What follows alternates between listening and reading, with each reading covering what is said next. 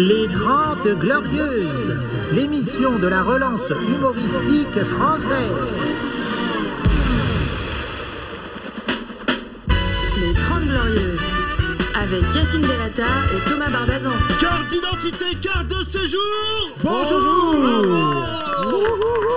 Bravo Bravo Bravo Jean-Luc Mélenchon. Jean-Luc Mélenchon. J'aime pas la police comme Jean-Luc Mélenchon. ce rappeur. euh, n'a- on n'a plus de nouvelles depuis hier soir. je Jean-Luc crois. Mélenchon, ce rappeur? Euh, non, le, Ah le non. rappeur qui a fait ce, ce titre. Il a un peu, il a un peu, euh, c'est un peu un rappeur, Jean-Luc Mélenchon. Bien sûr, hier il a drop the mic. Ouais, exactement. Il fait mieux. Chien. Voilà, c'est Oh tout là. pour moi. Il a acheté son Ah, micro. c'est fou. J'ai eu la même sensation que Zidane Quand? Quand il- euh, fin Le coup- 2006. Le coup de tête? Il part sur euh, un malaise, Oui, mais après on se dit c'est dommage. Il Ouais. était presque. presque. Ouais, Ouais, voilà. Ça s'est joué à un Materazzi. à Materazzi. Pour m'accompagner, il est rasé, il est propre, on dirait un prof de techno dans le Loir-et-Cher, Thomas Barbazan Merci, merci. Et bien sûr, à la tête de cette émission, il est frisé. Euh, il fait le poids d'un donut. Yacine Bellatar J'ai maigri, hein, c'est le ramadan. euh, Ah bon? J'ai maigri, bien sûr, j'en suis à 6 kilos. Ah, euh, non. Si. Ah oui J'ai perdu 6 Et kilos. où les as-tu perdus Parce que là, je constate pas. Si quelqu'un me les retrouve. euh, voilà. Bon, après, j'ai un peu le régime alimentaire de Batman. hein. Oui, Pizza, 2h du matin. Euh, Buitoni, hein, les Oui. empoisonnés là. je les connais tes pizzas. En plus, toi, tu mets 4 viandes dessus. C'est pas 4 fromages, Je toi, ne c'est vois 4 viandes. L'utilité Incroyable. de mettre euh, autre chose que de la viande. Euh, pour nous accompagner, Walid, à la, à la statistique. Ouais. Bonjour, bonjour. Walid, la euh, tasticule, c'est pas du tout ouais, ça. ouais, ouais. Et quelqu'un qui ne sait pas ce qui se passe en ce moment. Kino Ouais. Bonjour à tous. Il a une tête à faire partie de Noir Désir. Oui, mais il respecte les femmes. Tou- Contrairement à d'autres membres. Toujours, toujours. Tostacchino. Et, et je respecte aussi la politique. Non, pas du Bah, tout. Nous allons parler avec euh, tout le monde aujourd'hui de- du lendemain de- du résultat de la, du premier tour de la présidentielle. Beaucoup de réactions évidemment. Euh, oui, oui, c'est chaud, mesdames et messieurs. Walid va nous le confirmer. Marine Le Pen peut gagner dans deux semaines. Hier, on a fait un podcast de folie. Vous étiez nombreux et nombreux à nous regarder sur Instagram. Merci beaucoup déjà. Merci. Et surtout, on va évoquer euh, la suite. Et la suite, c'est déjà dé- démasquer les fachos autour de nous. Thomas, est-ce que tu en as démasqué Enfin, Non, toi, c'est ta famille. ah bah, est-ce que tu as. il- Ça fait longtemps qu'ils ont plus de masque, moi. Donc, euh, Vous êtes raciste Oui. non. Pire. non, mais en plus, non, le drame, c'est qu'ils se considèrent pas comme racistes, les gens Alors ça, on en parlera dans- durant ce podcast. Les électeurs de Marine Le Pen qui nous envoient des messages en disant « Elle n'est pas raciste euh, Bah, on en parlera avec Walid, oui, mais les euh, soi-disant 30% de mélanchonistes qui veulent voter Le Pen, est-ce qu'ils sont racistes? Absolument. Ah bon? Ah oui, pardon, on en parlera. Euh, bienvenue à toutes, bienvenue à tous. Ça s'appelle Les 30 Glorieuses. Mais parlons de cet individu qui ne sert à rien. Kino. Kino, Quel, quel résultat. hein. bah, Toi, déjà, le résultat de ton spectacle samedi soir, c'était très bien. Bien joué. Voilà, Merci. Alors, on t'applaudit. Très beau spectacle. Ouais, Ben oui. J'étais un producteur ému parce que Ouais. j'ai vu la recette. Ouais. Ah ouais. oui. Donc, euh, on, a, on a versé une petite larme, mais c'est pas grave, ce Ouais, sera ouais, mieux ça, la Je, prochaine fois. je- je vous ferai un Lydia. Tu- voilà. Bon à rien, mais prêt à tout. Résultat net, un kebab. Euh, bon, plus sérieusement, Oui. tu as voté? Euh, bah, euh, non, j'ai pas. En fait, j'ai- non. je me suis rendu compte. Parce que tu votes à Nantes, toi. Je m'étais pas inscrit en fait sur les trucs, euh, les listes. Sur les trucs. Les Ok, listes, donc ouais. je sais même pas comment ça s'appelle. Mais mon cœur était, euh, était dans l'urne tout de Voilà. même. Ouais, bah, ça, cette expression, c'est plutôt pour ta grand-mère ou ton grand-père. Quand ton cœur est dans l'urne, c'est que c'est mauvais signe. Plus sérieusement, euh, j'accepte l'idée que tu joues au Paname. Je l'accepte. Je sais, je sais. J'accepte l'idée que tu ailles au Jamel Comedy Club parce qu'ils ont putain. besoin de blancs. Il y a beaucoup d'erreurs. Tu sais qu'accepter que- tout ça, déjà, c'est chaud. Hein, Déjà va- de ça, la part mais que tu ne votes pas. Mais je- mais j'ai hésité à te le dire, Yacine. Parce que je savais que tu allais me, me ça me défoncer. dégoûte. Mais je sais. Et les mèches?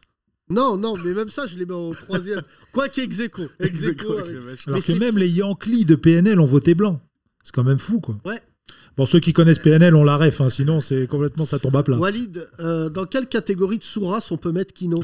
T'as jamais voté Si, en 2012. Bah alors t'es inscrit. Mec, il y a eu une Ouais. élection entre les deux. Non, mais t'as un problème. T'es Non, sur liste rouge des élections, Ouais, toi. après, Toi, après t'es- 2012, j'ai plus trop suivi, mais. Mais euh, pourquoi t'as pas Après voté 2012, j'ai pas trop suivi. Pourquoi Ça t'as fait pas 10 voté piges. au même endroit Hein Hein Pourquoi t'as, enfin, t'es toujours inscrit euh, vraisemblablement. mais Pourquoi c'est t'as pas justement une question de ville euh, quand tu bouges de ville. Mais euh, l'autre, il parle de politique comme Interville. Il n'y a pas une vachette à la fin qui vient te percuter, mais tu me dégoûtes. Kino, t'es inscrit dans quelle ville C'est- bah, je pense c'est- à Quimperlé, quoi. Ah oui, à Quimperlé, c'est vrai, t'es même pas de Nantes, toi, t'es du... Non. ah oui, du, du bled. Ouais, Mais t'as une pas, t'as- procuration. t'es pas allé là-bas pour voter. Ah non, j'étais à Paris hier. Oui, d'accord, mais si t'es inscrit à Quimperlé, faut y aller en fait pour voter, sinon c'est. Ou faire procuration. Faire procuration, il y avait Voilà. un truc comme ça. Voilà. Mais c'est. Il fait genre, c'est lui qui l'a trouvé. Faut faire procuration, voilà, Voilà. c'est Oui, ça. oui. bah, Retenez c'est ce que bien j'ai tous ces proposé. témoignages. Vous saurez pourquoi Marine Le Pen a été élue au Ouais. second tour. Non, mais euh, un, Et en plus, je reçois des messages pour toi. Quimperlé. Voilà, Ubiebi Oui, mais c'est mon père. qui m'envoie, je le connais, il est de Quimperlé. Je... Bah, c'est pas réciproque, je sais pas qui c'est, ou Bibi. Bah voilà, bah, je voulais te dire, il y a des gens qui ont pris contact avec moi pour te dire que très certainement, On, on va me t'étais retrouver. un quoi. gros lard en CE2. Euh, C'est pas Internet, c'est dur. hein. Euh, C'est vrai qu'on a découvert dans ton spectacle que t'es un ancien gros. Tu as un corps de bouteille d'orangina, c'est ce que tu dis toi-même sur scène. Exactement. Sans spoiler le spectacle, mais enfin. Non, non, j'ai même été, euh, ouais, j'ai été un petit fatou pendant un petit moment. Bah, en fait, on allait au McDo tous les mercredis. Fatou? Fatou. Alors à Paris, ça veut pas dire la même chose. Ouais, c'est pas pareil. Parce, Ah, que- Paris, mais parce euh, qu'ils ont non, pas de meuf qui oui, s'appelle Fat. Fatou. Des- là, il y a des, des gens, ils vont se dire, on n'a pas la ref. Vas-y, vas-y. Ouais, j'étais un petit Mamadou. quoi. Quoi Mais ça n'a rien à voir. Qu'est-ce que tu me racontes? Non, Dodu, Dodu, Mamadodu. Ok, suite. J'étais Mamadodu. Non, Fatou ici, c'est une meuf. hein, C'est pas. Oui, c'est vrai qu'on dit Fatou. Euh. C'est fat avec un Euh, petit. Bah ouais, ouais, en fait, euh, quand j'étais en troisième, il y, y a un McDo qui est ouvert à Quimperlé. Ah, ah oui. Du coup, la maman, elle était là, venez, venez, on va prendre les McFish. euh. Tous les mercredis, on allait là-bas, puis là, bah, j'ai explosé. hein. Ah, avec des filets aux fiches en plus, même pas avec des trucs au fromage. et tout. Ouais.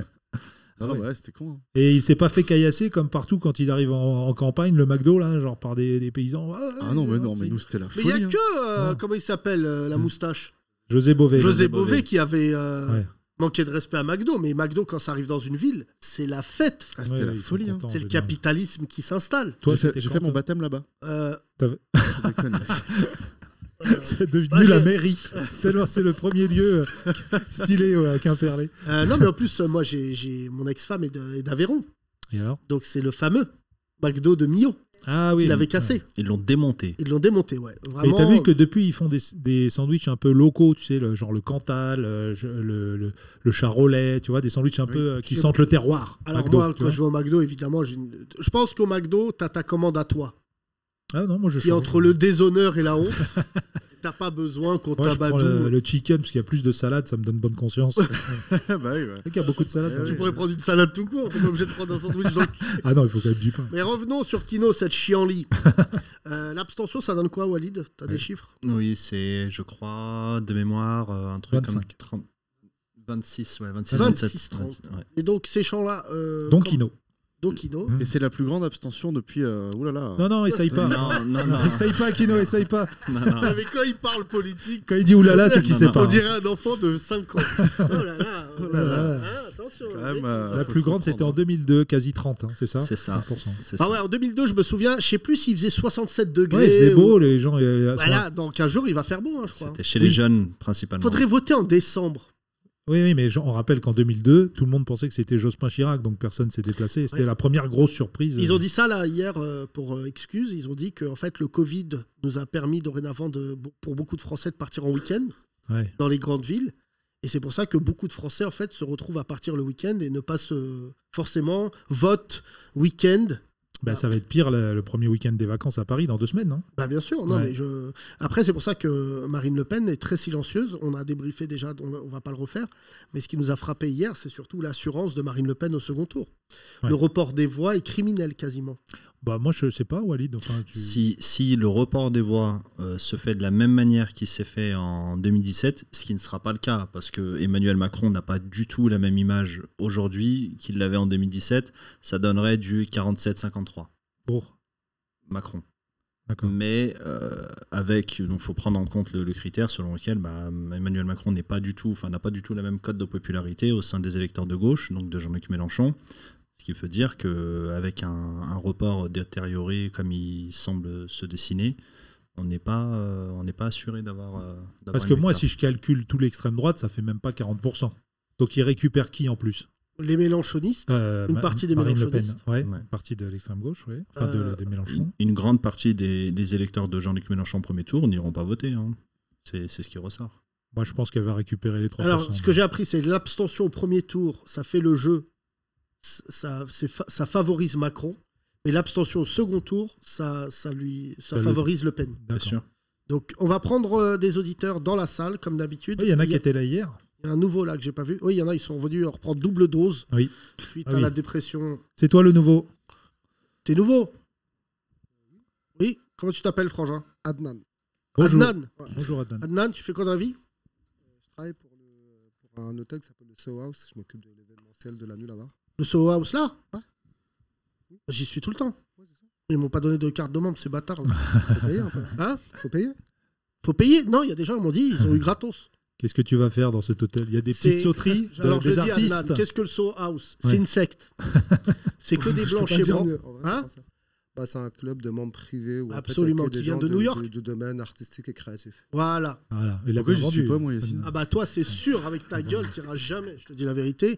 Euh, non, j'ai- House tout court, toi. Chez suis tout le temps, Adnan. Je suis tout le temps. Bah oui, je te voyais en après-midi avec des mecs. euh, T'as vu. Avec des mecs chelous et tout en train de. Ah ouais C'est là-bas avec les juifs et les francs-maçons qu'on domine le monde. Ah bon Ouais. Et c'est pour ça les arabes et noirs. C'est pas du tout ce qu'il y avait écrit dans Valeurs Actuelles. Je croyais que c'était avec des frères Non, Muses. non, non. euh, Non, mais c'est c'est un beau spot, euh, le Soho House. Adnan, plus sérieusement, tu as voté?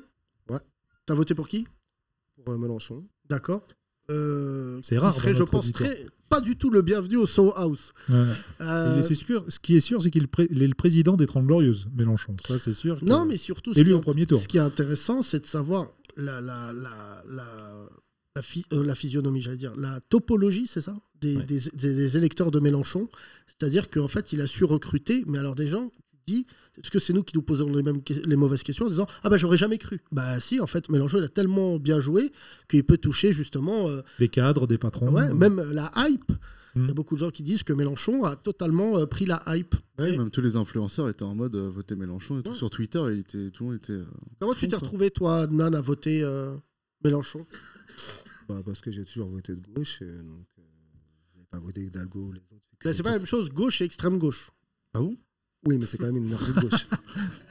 Non, mais parce c'est que quand même une énergie de gauche. Pardon? C'est quand même une. Oui, mais pour moi, c'est quand même. euh, Mélenchon gauche. pour toi? C'est quand même la gauche. D'accord. Extrême gauche ou gauche, c'est la gauche. Et Ouais. Macron, pas du tout? bah, Macron, c'est sûr qu'il y a 5 ans, on pouvait peut-être croire qu'il était un petit peu de gauche, mais là, vu son quinquennat, on, a, on, a, on, a- Non, il nous a bluffé dès le début. moi. on est quasiment Il sûr a quoi Il nous a bluffé dès le départ. Il était juste bien déguisé en, en mec de centre, gauche, droite. Mais ça a toujours été un de droite Bah. Le problème, c'est au centre, c'est que en plus, dans le centre, tu as deux voies. Tu as le gauche et le centre droit. Et en fait, on découvre à la fin de ce quinquennat, ça pour le coup, tu as raison, que c'est centre droit. Pour pas dire euh, il est quasiment, droitier. ça, se droitier. ça se finit quasiment même à droite. Oui, euh, après, c'est vrai que financièrement, c'est vrai qu'il est plus libéral que certains mecs de droite, par exemple, que des, que des Ciotti. euh, économiquement, c'est plus, c'est très Mais libéral. Ciotti, euh, je, je- enfin, je sais pas, mais je trouve. Déjà, Ah, ça y est, lui, il a- s'est- il s'est suicidé hier. euh, C'est un nationaliste, ça y est. Euh, ouais, ouais, il s'est suicidé, mais, euh, mais tu vois, depuis ce matin, là, il y a, ça n'arrête pas de négocier euh, en France entre les partis. Et la force de Ciotti qu'il a depuis ce matin, c'est qu'il sait que hier soir, il s'est suicidé en direct, hein, en disant Moi, je vais pas voter Macron. Et en fait, tu as une coalition dorénavant d'extrême droite qui est quand même, on la voit pas venir, mais qui est colossale. Qui inclut Marine Le Pen, Bardella, Jean- euh, Jean-Marie Le Pen, Ciotti. Euh, il y avait déjà un homme politique de droite qui avait fait déjà le lien, c'était Thierry euh, machin là, Mariani, Mariani. oui, qui a quitté le, Qui avait quitté la droite. pour le Rassemblement national. Ouais, et tout le monde à l'époque avait dit ouais et tout. ah. Et ben là, Ciotti, ce qu'il fait, c'est qu'il donne encore plus de légitimité aux Républicains de- à rejoindre, euh, à rejoindre Marine Le Pen. ouais, il est décomplexe. Au second tour, tu veux faire quoi, mon cher Adnan Euh, voter Macron. Non, mais tu sais, je- je- j'aime beaucoup le fait que tu me dis ça comme si c'était évident. Mais ce qui m'inquiète, c'est les gens justement qui ne trouvent pas une évidence là-dedans. Ouais. Tu vois, franchement, je, je sais pas autour de toi, je te pose la question. Est-ce que tu as des gens, ils vont s'abstenir au second tour? Je sais pas, mais ils sont en train de dire ouais, mais peut-être c'est du pareil au même. Ils sont quoi? Ils commencent à dire c'est du pareil au même un peu. Ouais, Ouais, du ouais. pareil au même, ouais, Ouais. c'est ça. Mais je sais pas euh, si, si on n'est pas là pour les rassurer et tout ça, mais le fait que la possibilité Le Pen prenne jour après jour, il y a un, un de nos associés qui vient de me dire un très beau truc là, euh, c'est qu'on va passer 15 jours épouvantables.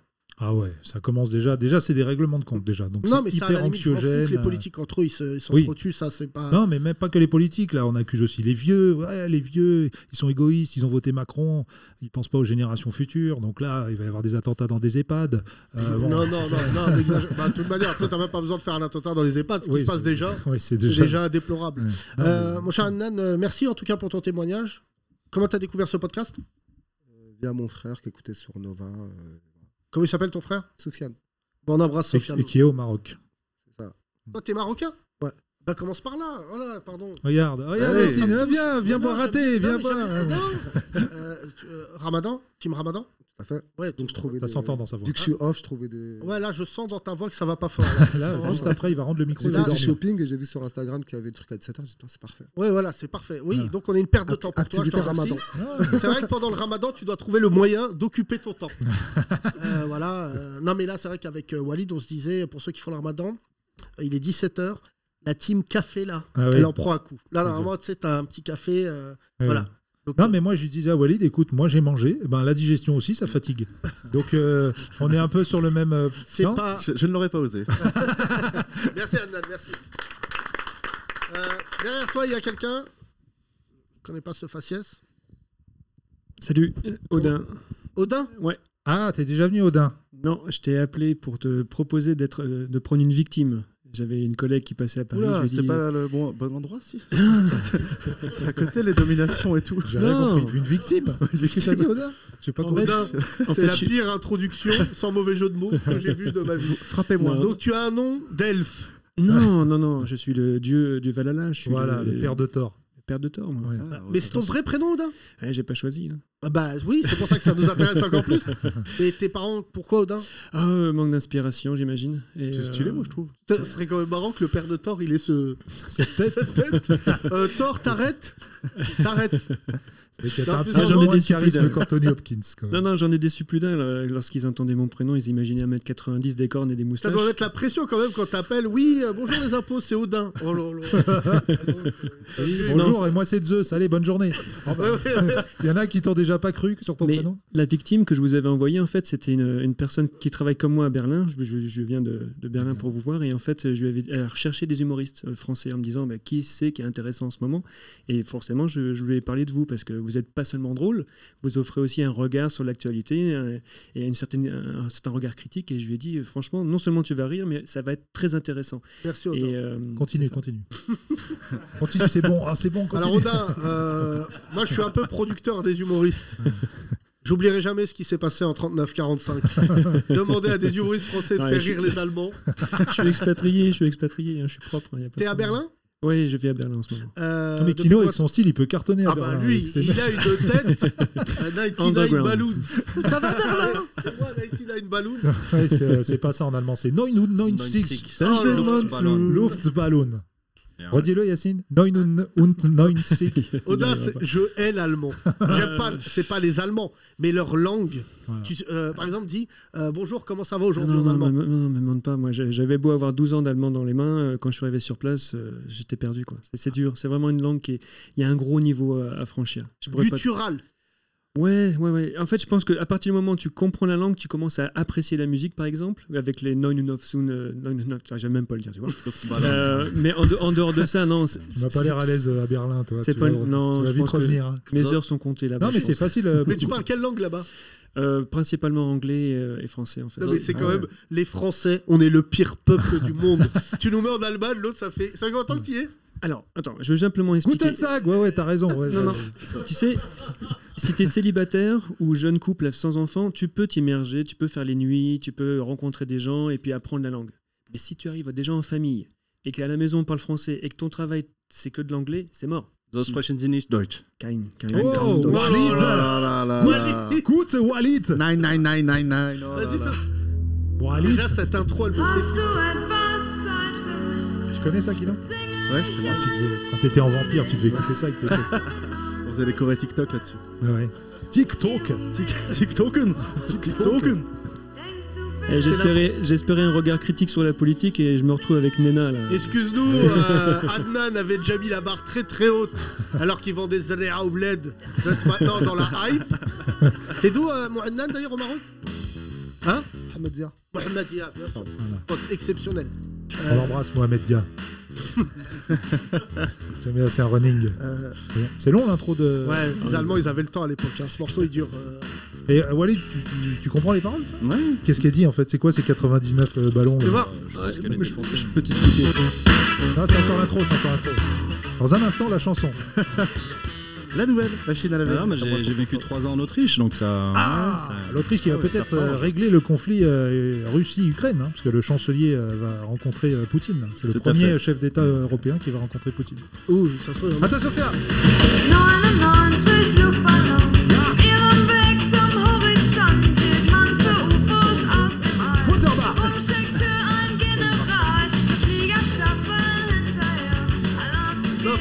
hein, Revenons à. Odin, dieu du feu et de la calvitie. Ah ouais. Odin, euh, plus sérieusement, tu as voté ou pas? Non, non, non. En fait, euh, je viens d'arriver. C'était le jour du vote et j'ai pas pu voter. Je suis inscrit à Berlin. Mais je voterai au deuxième tour, c'est clair. Euh, quand- Où en est la situation en Allemagne? Vous avez aussi une grosse montée des extrêmes? Non, fran- franchement, je pourrais pas te parler de l'Allemagne. Je suis vraiment resté dans ma petite bulle. Et encore une fois, c'était pas mon choix, hein, de- dans une bulle de francophonie. Mais euh, voilà, euh, la langue, la langue faisant, j'ai pas pu vraiment m'immiscer. Moi, ça m'intéresserait plutôt qu'on parle encore une fois de la politique française. Euh, parce dis que- c'est nous qui faisons Au moins, il y a un truc que tu as ramené de l'Allemagne, c'est euh, un côté dictatorial. J'aimerais bien annexer Paris et euh, voilà, avec Charles Trenet chante. Petit, hein, on va parler de quoi Alors, vas-y, Odin. Parce qu'en fait, je suis arrivé en retard, malheureusement. Je ne sais pas ce que vous avez dit pendant la première moitié. Je m'attends à ce que vous me parliez en fait du grand remplacement, c'est-à-dire, comme vous l'avez dit vous-même, le PS n'existe plus. Ça va être remplacé par. Ah, euh, le grand remplacement des partis. Voilà, c'est Ah, ça. ouais, pas Ah, mal, pas, mal. Bah, Pas tu mal vois, parce nos que- auditeurs, ils ont toujours un apport très Ouais, intéressant. ouais. On Parce qu'il préférait était là pour dire le grand remplacement? J'étais là pour vous demander quand est-ce que vous allez nous remplacer les Arabes et les Noirs. Voilà, c'est juste pour avoir une date. Toi, Odin, t'es t'es français de souche? Je suis né en France, ouais. Frank Reich de souche? Ouais, ouais, mais je suis parti euh, assez tôt, j'ai beaucoup voyagé et j'ai toujours gardé un regard euh, intéressé sur ce qui se passait en France. Oui. Et euh, Ton épouse est française? Oui, également. Ouais. Et euh, d'accord. Et euh, alors, pour te répondre, euh, Valérie Pécresse. euh, C'est la bonne nouvelle du jour. Elle est pas, pas, pas tant remboursée. que ça. Parce qu'il y a un truc euh, bon, qui est en allemand on- ça s'appelle la Hagra. Euh, euh, la Hagra. Euh, c'est qu'en fait, euh, je suis pas d'accord avec ce qu'elle est. Je trouve politiquement elle est nulle.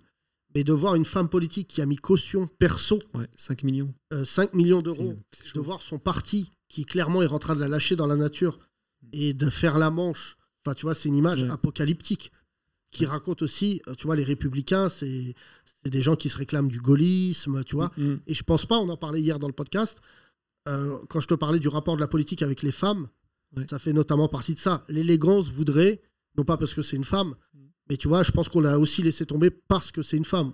Ouais. Et, et franchement, euh, elle a de l'argent. Mais prendre 5 C'est millions. Son, son mari, je crois, plus. Oui, bah, c'est un couple. Il n'y a Oui, que oui. Thomas, il n'y a que toi qui sépare les trucs avec ta meuf. Ouais. Euh, lui, mais euh, c'est mes cordons bleus. Voilà, bon. Mais plus sérieusement, euh, je trouve ça déplorable. Franchement déplorable Ouais, et ça me fait de la peine. Non, c'est vrai, chacun a ses cordons bleus, mais je, je vois pas ce qu'il y a de choquant. Et ensuite, pour les autres, Jadot, c'est le même tarif. Donc, euh, Jadot, il a même perdu en prestige parce que le soir de sa défaite, dès le soir, il a demandé à ce qu'on l'aide à rembourser sa dette. Ouais. C'est bien parce que maintenant, ils sont dans la peau d'un pays africain. Ils doivent rembourser la dette.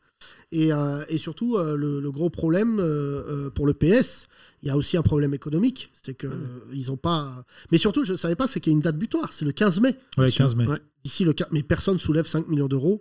Bah, il y a des gens qui ont donné déjà aujourd'hui. Hein. Non, non, mais. euh, Bah, je pense. Enfin, je sais pas, on verra si. Hein Kino, t'as- Oui, j'ai donné un peu. je- non, non, Pour mais qui euh, Pécresse. Non, non, c'est mytho. Mais plus sérieusement, je vois pas. Je, je la vois pas lever 5 millions d'euros. Tu sais ce que c'est 5 millions d'euros? Ouais. C'est fou parce que c'est quand même pour rembourser euh, le meeting du Zénith où elle a été nulle et ce qu'il a fait perdre quasiment. Ouais, Donc c'est quand même un pied de nez incroyable. Quoi. Bah oui, mais.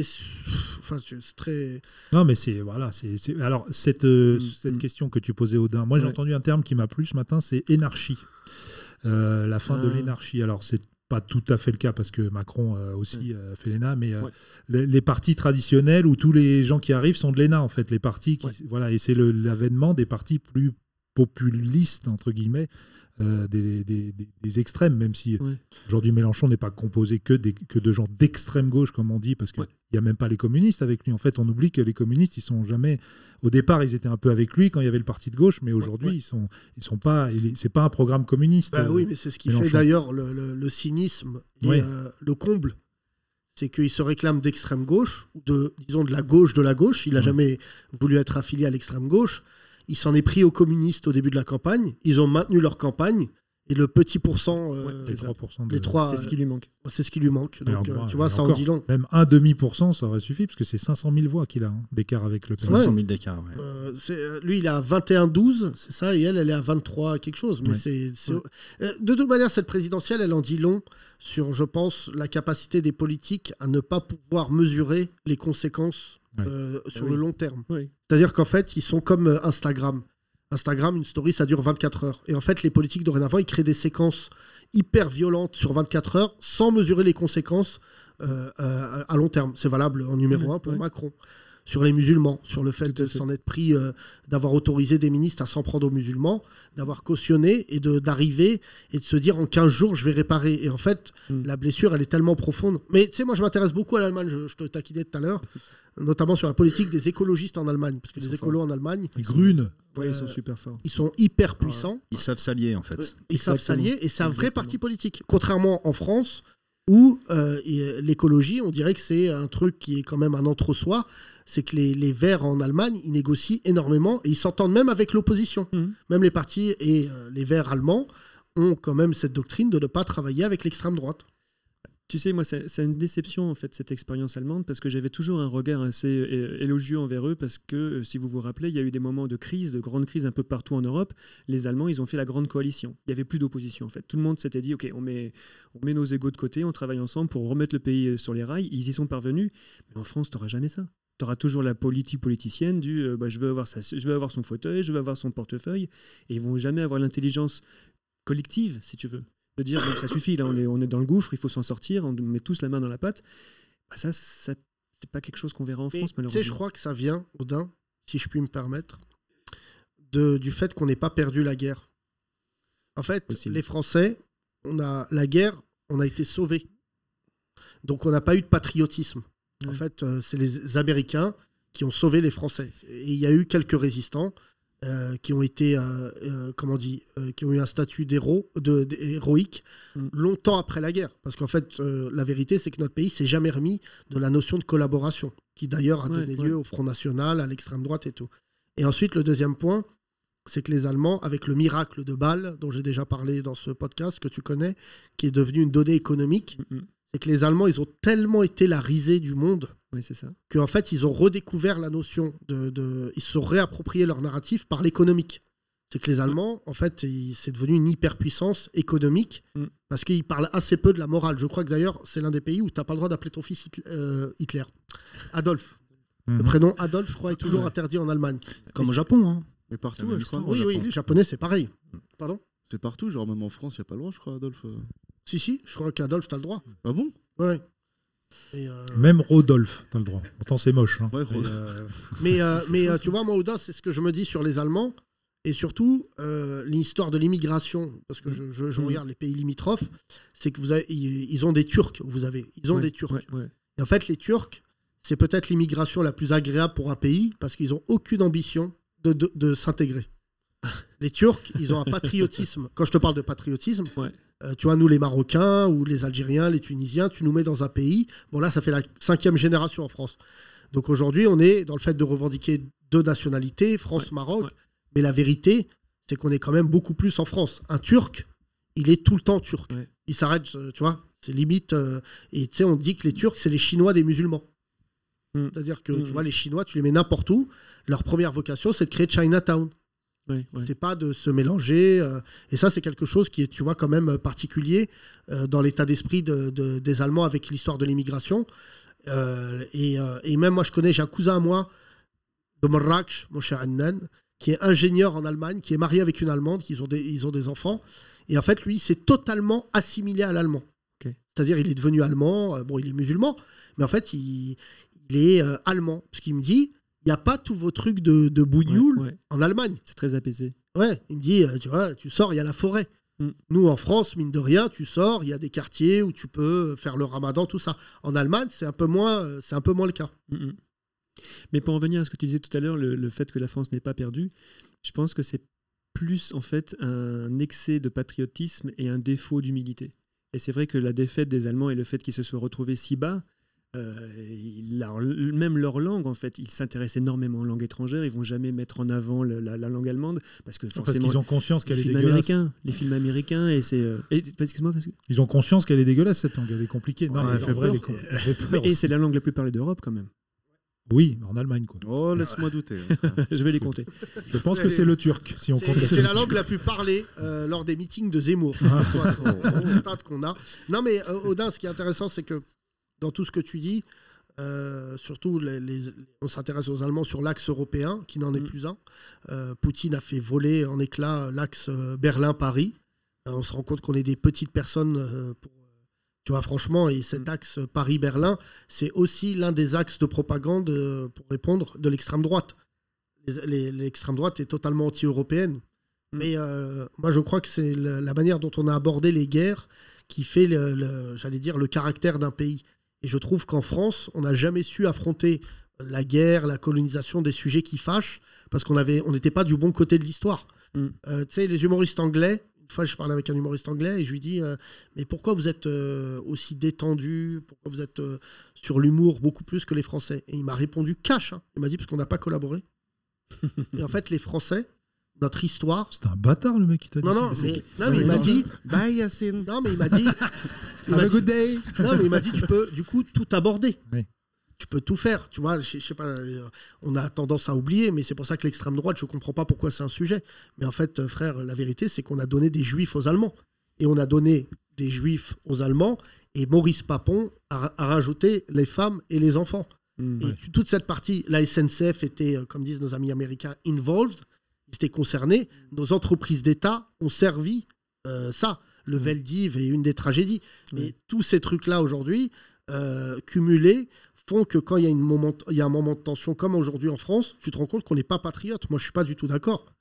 On n'est pas du tout patriote parce que là, vraiment, pour le coup, au lieu de se réunir et se dire on va lutter contre l'extrême droite, il y a quand même des gens, ce que disait Nan tout à l'heure à juste titre, il y a des gens qui disent bah, c'est quand même la même chose. Non, gars, je ne crois pas que les Allemands, tu vois, Angela Merkel, il y a des points où je n'étais pas d'accord avec elle, mais Angela Merkel, elle, elle sait en tant qu'Allemande ce que c'est de parler avec l'extrême droite. Tu sais, Mm. les Allemands, Mm. enfin, tu le sais, Mm. il y a un traumatisme en Allemagne avec la Seconde Guerre mondiale qui est au-delà de colossal. Tu vois, ils ont mis des années à s'en remettre.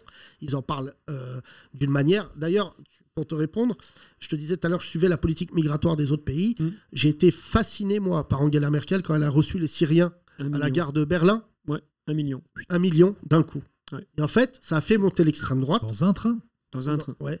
Et ça a fait monter l'extrême droite chez vous. Et en fait, Angela Merkel a dit non. Et moi, tu sais, je l'ai dit, euh, je l'ai dit à l'époque dans une interview. Moi, je t'annonce ce qui va se passer. P- pendant que les Allemands ils accueillaient un million de Syriens et ils les ont applaudis à la gare. Mm. Je m'en souviens, ça m'avait choqué. Je sais pas si on peut faire le parallèle avec Gare du Nord. T'imagines, toi, des Français qui accueillent des Syriens. Bravo, Mama- euh, Mahmoud, bienvenue. et, et en plus, j'ai la fin de cette histoire avec ce qui se passe dorénavant.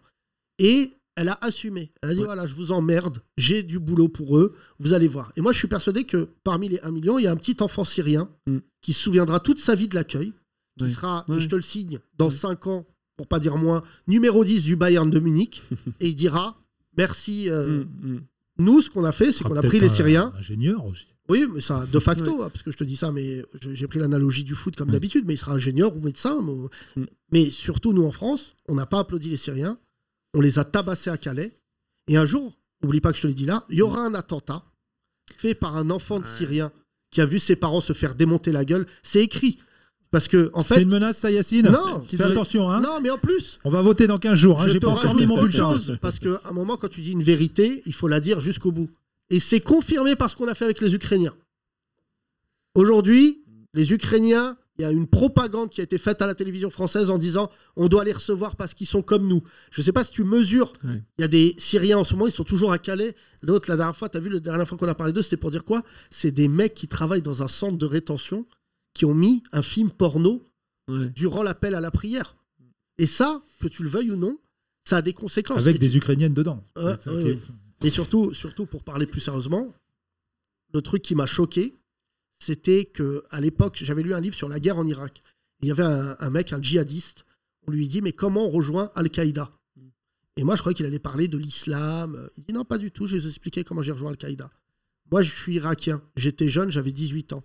Je suis rentré chez moi. J'ai vu des GI américains qui ont enlevé la djellaba de mon père. Il était tout nu. Son père, est un vieux monsieur. Mm, mm. Et ils étaient en train de le frapper par terre, nu.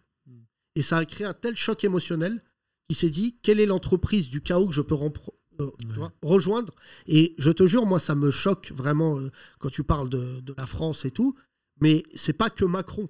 C'est en cumuler ce qu'on a accepté ces dernières années et les conséquences que ça crée. On est toujours, euh, tu vois, consterné et surpris quand on dit mais pourquoi il est devenu djihadiste? Bah, personne ne naît djihadiste, personne ne naît Adolf Hitler. C'est qu'il y a eu un cheminement, une construction qui fait que le mec, à un moment, a basculé. Et Mais ça, c'est vrai que ça s'est passé tout ça, sous les, euh, entre autres sous les années Macron, ce phénomène médiatique euh, assez euh, anti-immigration, raciste et tout. Mais euh, est-ce que c'est pas deux sphères différentes? Est-ce qu'un président, est-ce que même un Mélenchon élu, euh, il aurait fait changer ça? Non, parce qu'il y a toujours des grands patrons de presse privés qui font ce qu'ils veulent, qui achètent des fréquences, qui achètent des médias et qui peuvent euh, assurer leur litanie raciste et xénophobe dedans. Et c'est ça qui est malheureux, c'est qu'on a l'impression que qui qu'on mette au pouvoir aujourd'hui, ça changera pas les choses. Ça changera pas justement cet état de nervosité. Par contre, ce qu'on peut dire, c'est que si Marine Le Pen elle est présidente, c'est news demain, c'est le service public. Tout à fait. Donc voilà, c'est là où il faut peut-être. euh, C'est la conjugaison de c'est la conjugaison de tous les prismes qui, qui est insupportable. C'est quand d'un point de vue médiatique déjà tu as une sémantique qui tourne, qui est la même, qui, t'est- qui est rabaissante, qui est insultante. Tu as des ministres en exercice qui reprennent ces mêmes, euh, ces mêmes informations, ces mêmes pseudo-journalistes qui, qui vont sur ces plateaux-là. Tu as le troisième prisme, c'est dans la rue. Quand dans la rue, bah, tu as des gens qui sont abreuvés de tous ces discours-là, qui voient les politiques aussi, et qui se mettent à se permettre des choses qui ne se seraient jamais permises avant, c'est le concours de ces trois prismes-là qui rend la situation. Parmi ceux, que tu viens citer, euh, Walid, hier nous a dit Yacine, euh, c'est la fin des bobos. Euh, Il y a quelque chose de vrai, c'est que peut-être que cette gauche qui a pris, euh, non pas une claque, mais euh, je, on va rester poli, mais qui s'est fait défoncer hier, cette gauche bobo d'Hidalgo, qui, pas elle, mais beaucoup ont fricoté avec le printemps républicain, avec leurs thèses islamophobes, racistes, et que la gauche d'un coup, pourquoi on s'est retrouvé dans Mélenchon? Bah, Parce qu'évidemment que l'autre gauche, soi-disant euh, euh, socialiste, n'a plus rien de social. Elle a fricoté avec les idées d'extrême droite. Donc évidemment, elle se fait balayer. Et maintenant, il y a une prise de conscience à avoir. C'est impossible qu'on ait des gens aujourd'hui qui soient ministres de, de l'éducation et qui disent que les femmes voilées n'ont pas le droit de, de, venir dans les, dans les sorties scolaires. Donc peut-être qu'il y aurait une prise de conscience sur, le, sur s'il y a un deuxième mandat de Macron, sur, sur, ces, sur non, les mais gens de toute qui manière, choisissent. Macron, s'il est réélu, il, leur a- il, va, il va devoir amener des gages. Parce qu'il y a eu un vote, comme tu as dit, de banlieue et un vote musulman hier. Non, bah, tu peux déjà euh, on la là-dessus avec fois. Walid aujourd'hui. Est-ce qu'ils sont concomitants? Et surtout, le, le vrai problème, c'est que euh, le vote musulman est un vote qui, de toute manière, à partir du moment où tu touches au mystique, euh, tu ne peux plus faire machine arrière. C'est-à-dire qu'aujourd'hui, il doit avoir des gages qui est celui de laisser les trois religions monothéistes de ce pays euh, euh, tranquilles. Enfin, tu vois, Ouais, ne jamais. pas en- ne pas en faire des cibles ou des, des- Non, mais, mais déjà, parler d'une religion, des coupables de quoi que ce soit. c'est du domaine de l'inadmissible. Oui. Et ensuite, le deuxième point, c'est que tu, tu les, as cru, ils ont cru les musulmans faibles. Et en fait, je suis, moi, hyper fier en tant que Français de confession musulmane de voir à quel point les musulmans, bah, aujourd'hui, ils ont répu- répondu avec citoyenneté. Au lieu de jeter. euh, tout le monde s'attendait à ce que les musulmans ils sortent dans la rue, ils jettent des cocktails Molotov parce que Marine Le Pen est allée au second tour. Pas du tout. Ils ont fait un vote sanction extrêmement important. Ils ont donné beaucoup, beaucoup de puissance euh, euh, euh, à Jean-Luc Mélenchon, alors que la plupart d'entre eux, enfin certains en tout cas d'entre eux, n'ont même pas, sont même pas d'accord avec son programme économique, tout ça, mais ils ont juste envoyé un message très clair. Et sincèrement, on est la risée du monde concernant les musulmans. Ça, c'est établi. Il y a des articles partout. Les Anglais, les Américains passent leur vie à écrire des articles sur nous. L'Allemagne n'évoque jamais la notion de culte. Jamais. Les Allemands, là-dessus, la dernière fois qu'ils ont évoqué un culte, on connaît la suite. Donc, si tu veux, si les Allemands commençaient à parler des musulmans, ça mettrait beaucoup de gens en émoi et en panique. Et puis surtout, n'oublie jamais cette phrase de Coluche. Le français est loin d'être bête. Il sait faire la différence entre un arabe et un émir. Oui. Tu vois? C'est une phrase, cette vanne, je dis ça pour Kino qui est à côté de moi et les humoristes qui sont dans la salle. Coluche, le génie de Coluche, c'est que les vannes d'hier fonctionnent aujourd'hui. Regarde le rapport qu'a la France avec les Qataris et regarde le rapport qu'a la France avec des citoyennes françaises qui sont voilées. Tu vois, franchement, et c'est pour ça que je te dis, Odin, Qui croient à la même religion. hein. Non, mais peut-être eux, c'est pas ils y pratiquent- croient. ils pratiquent plus. Euh, les Saoudiens, Oui. je pense qu'en termes de, de- d'appropriation euh, euh, religieuse, ils sont quand même, c'est l'endroit où il y a la Mecque. Oui. Et tu vois, et aujourd'hui, quand ils viennent à Paris, ils sont reçus dans tous les palaces. Aujourd'hui, un mec de banlieue, il rentre dans un palace. On va, deux mecs vont venir lui dire, euh, excusez-moi, vous attendez qui? Vous êtes là Tu pourquoi rentres au So House, par exemple. Qu'est-ce qui se non, passe non, euh, je, je Nan vannais tout à l'heure. non, mais le Sohab, c'est c'est de la hype. Et la réalité, c'est qu'arabe, noir, blanc, feuge, euh, Ouais. asiatique, dans si la tu hype. mets une veste bariolée, ça passe. La hype, c'est la hype. Il n'y a Ouais. pas de jugement. Je me trompe pas, Adnan, en disant ça. Ouais. Tu vois, même Il si il dort, il dort. il y a des, il y a des regards qui ne trompent pas. Mais, mais je ne vais pas critiquer le Soho House parce que c'est pas le pire. Mais en fait, il n'y a rien non, de je- pire que de découvrir que la hype, que les bobos ont été racistes. Ça fait 24 heures que ça a pété. Moi, j'ai des embrouilles avec des, des vrais bobos pratiquants que je connais. Moi-même, je me considère comme l'un d'entre eux. Je lui dis, mais tu te rends compte ce qui se passe? Ouais, mais. Bah non, gars, c'est très grave. Mais ça a basculé aux attentats, je pense, toute cette, que- Non, cette gauche laïcarde euh, qui malheureusement, une partie Non, était en terrasse ce soir-là. Il y a eu un que la nouvelle traumatisme. génération qui avait 40 ans, 30 ans, ils allaient pas faire la même erreur de condescendance que les parents. Si tu considères encore aujourd'hui qu'un arabe et un noir est moins fort que toi, moins intelligent, c'est tu reproduis le même schéma d'avant, mais qui en plus n'est pas condamnable. Avant, quand tes parents, je vanne souvent ton père et tout, mais lui, il est resté euh, accroché à ses opinions, mais que des blancs euh, d'un certain âge, à l'époque, considèrent que des enfants de femmes de ménage ne pouvaient pas avoir le potentiel, soit ils ont vu nos parents débarquer, ils s'attendaient pas, mais qu'aujourd'hui, des gens avec qui tu as fait des études, des gens avec qui tu travailles, que tu vois tous les jours, considèrent, alors que tu le vois tous les jours, que tu es lié à Daesh, bah même des gens plus jeunes que nous, parce que nous on a 40 Ouais. ans, mais tu as vu le vote des jeunes pour Marine Le Pen aussi, c'est énorme. hein. Mais Paris 7e, j'ai eu les résultats à Paris 7e. Paris 16e aussi, Zemmour. 7e, non, 7e c'est pire. Ah oui Paris 7e, c'est qu'en fait, c'est les gens qui votent Zemmour, et dans la queue, ils faisaient des vannes sur Zemmour, et ils écoutent du rap. Oui. C'est c'est ça, c'est pour ça que je te dis que les rappeurs, ils devraient faire comme Eminem.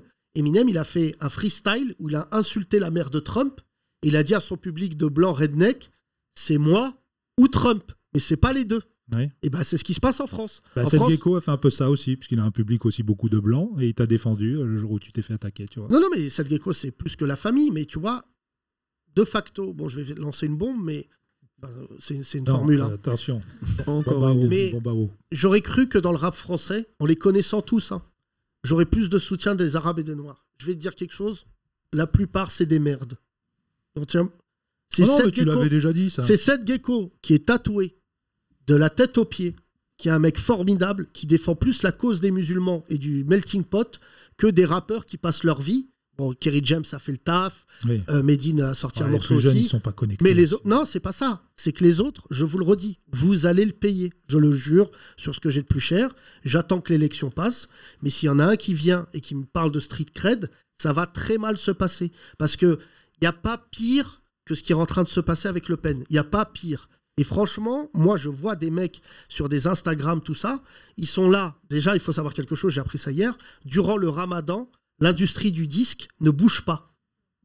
Durant le ramadan, Euh, bouge pas, c'est-à-dire Bah, ça se- bouge pas. Ça se vend toujours en- pareil. Pas de show, rien, des concerts. J'ai appris ça hier. Il y a un mec qui m'a dit si on pouvait communiquer sur les statistiques qui sont même pas ethniques, c'est qu'en fait, le rap français est tellement dominant que en fait aujourd'hui, quand il y a le mois du Ramadan, manager, artiste, euh, tourneur, tout le monde dit dans l'industrie euh, venez, c'est le moment de programmer Benabar et les autres. Ah ouais Parce que c'est une période creuse. C'est le White History Month pour le Exactement. Avril. Mais, mais- mais non, mais, non, mais raconter comme ça, c'est à chialer de rire. C'est notre tour, Kino. Ouais. Euh, Pourquoi tu crois qu'on a mis Kino euh, en avril? Non, mais c'est. euh, Wita. Bon, Wita, ça marche pas, mais pas musulman. Mais voilà, Odin, tu as réveillé une, une faille, mais je ben, voulais on saluer. parlera un peu faire des- du bruit pour mon Seth Gecko, je sais qu'il écoute le podcast. Ouais.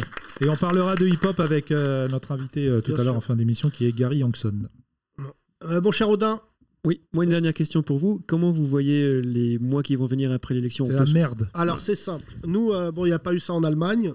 Soit on devient résistant, on devra faire le podcast perché sur un arbre du côté de Marly-le-Roi, Oui, dans dans une forêt. Dans une cabane. Euh, Euh, pourquoi du côté de chez toi Dans le 77, il y a des très belles forêts. Bien sûr. Soit, euh, objectivement, moi, j'ai pas pris ma décision. Je vais me battre jusqu'au 24 au soir pour que Marine Le Pen ne passe pas. Je le redis encore une fois, on n'est pas là pour convaincre nos auditeurs. C'est juste, les amis, c'est du bon sens. Si vous voulez voir Marine Le Pen au pouvoir, et ce que je vais dire va faire bondir Thomas, Si vous pensez que Marine Le Pen peut gouverner, n'écoutez plus le podcast. Je vous dis, cassez-vous. Il y a plein d'autres podcasts avec des humoristes. Bon, c'est des podcasts de merde par ailleurs, mais ne nous écoutez plus.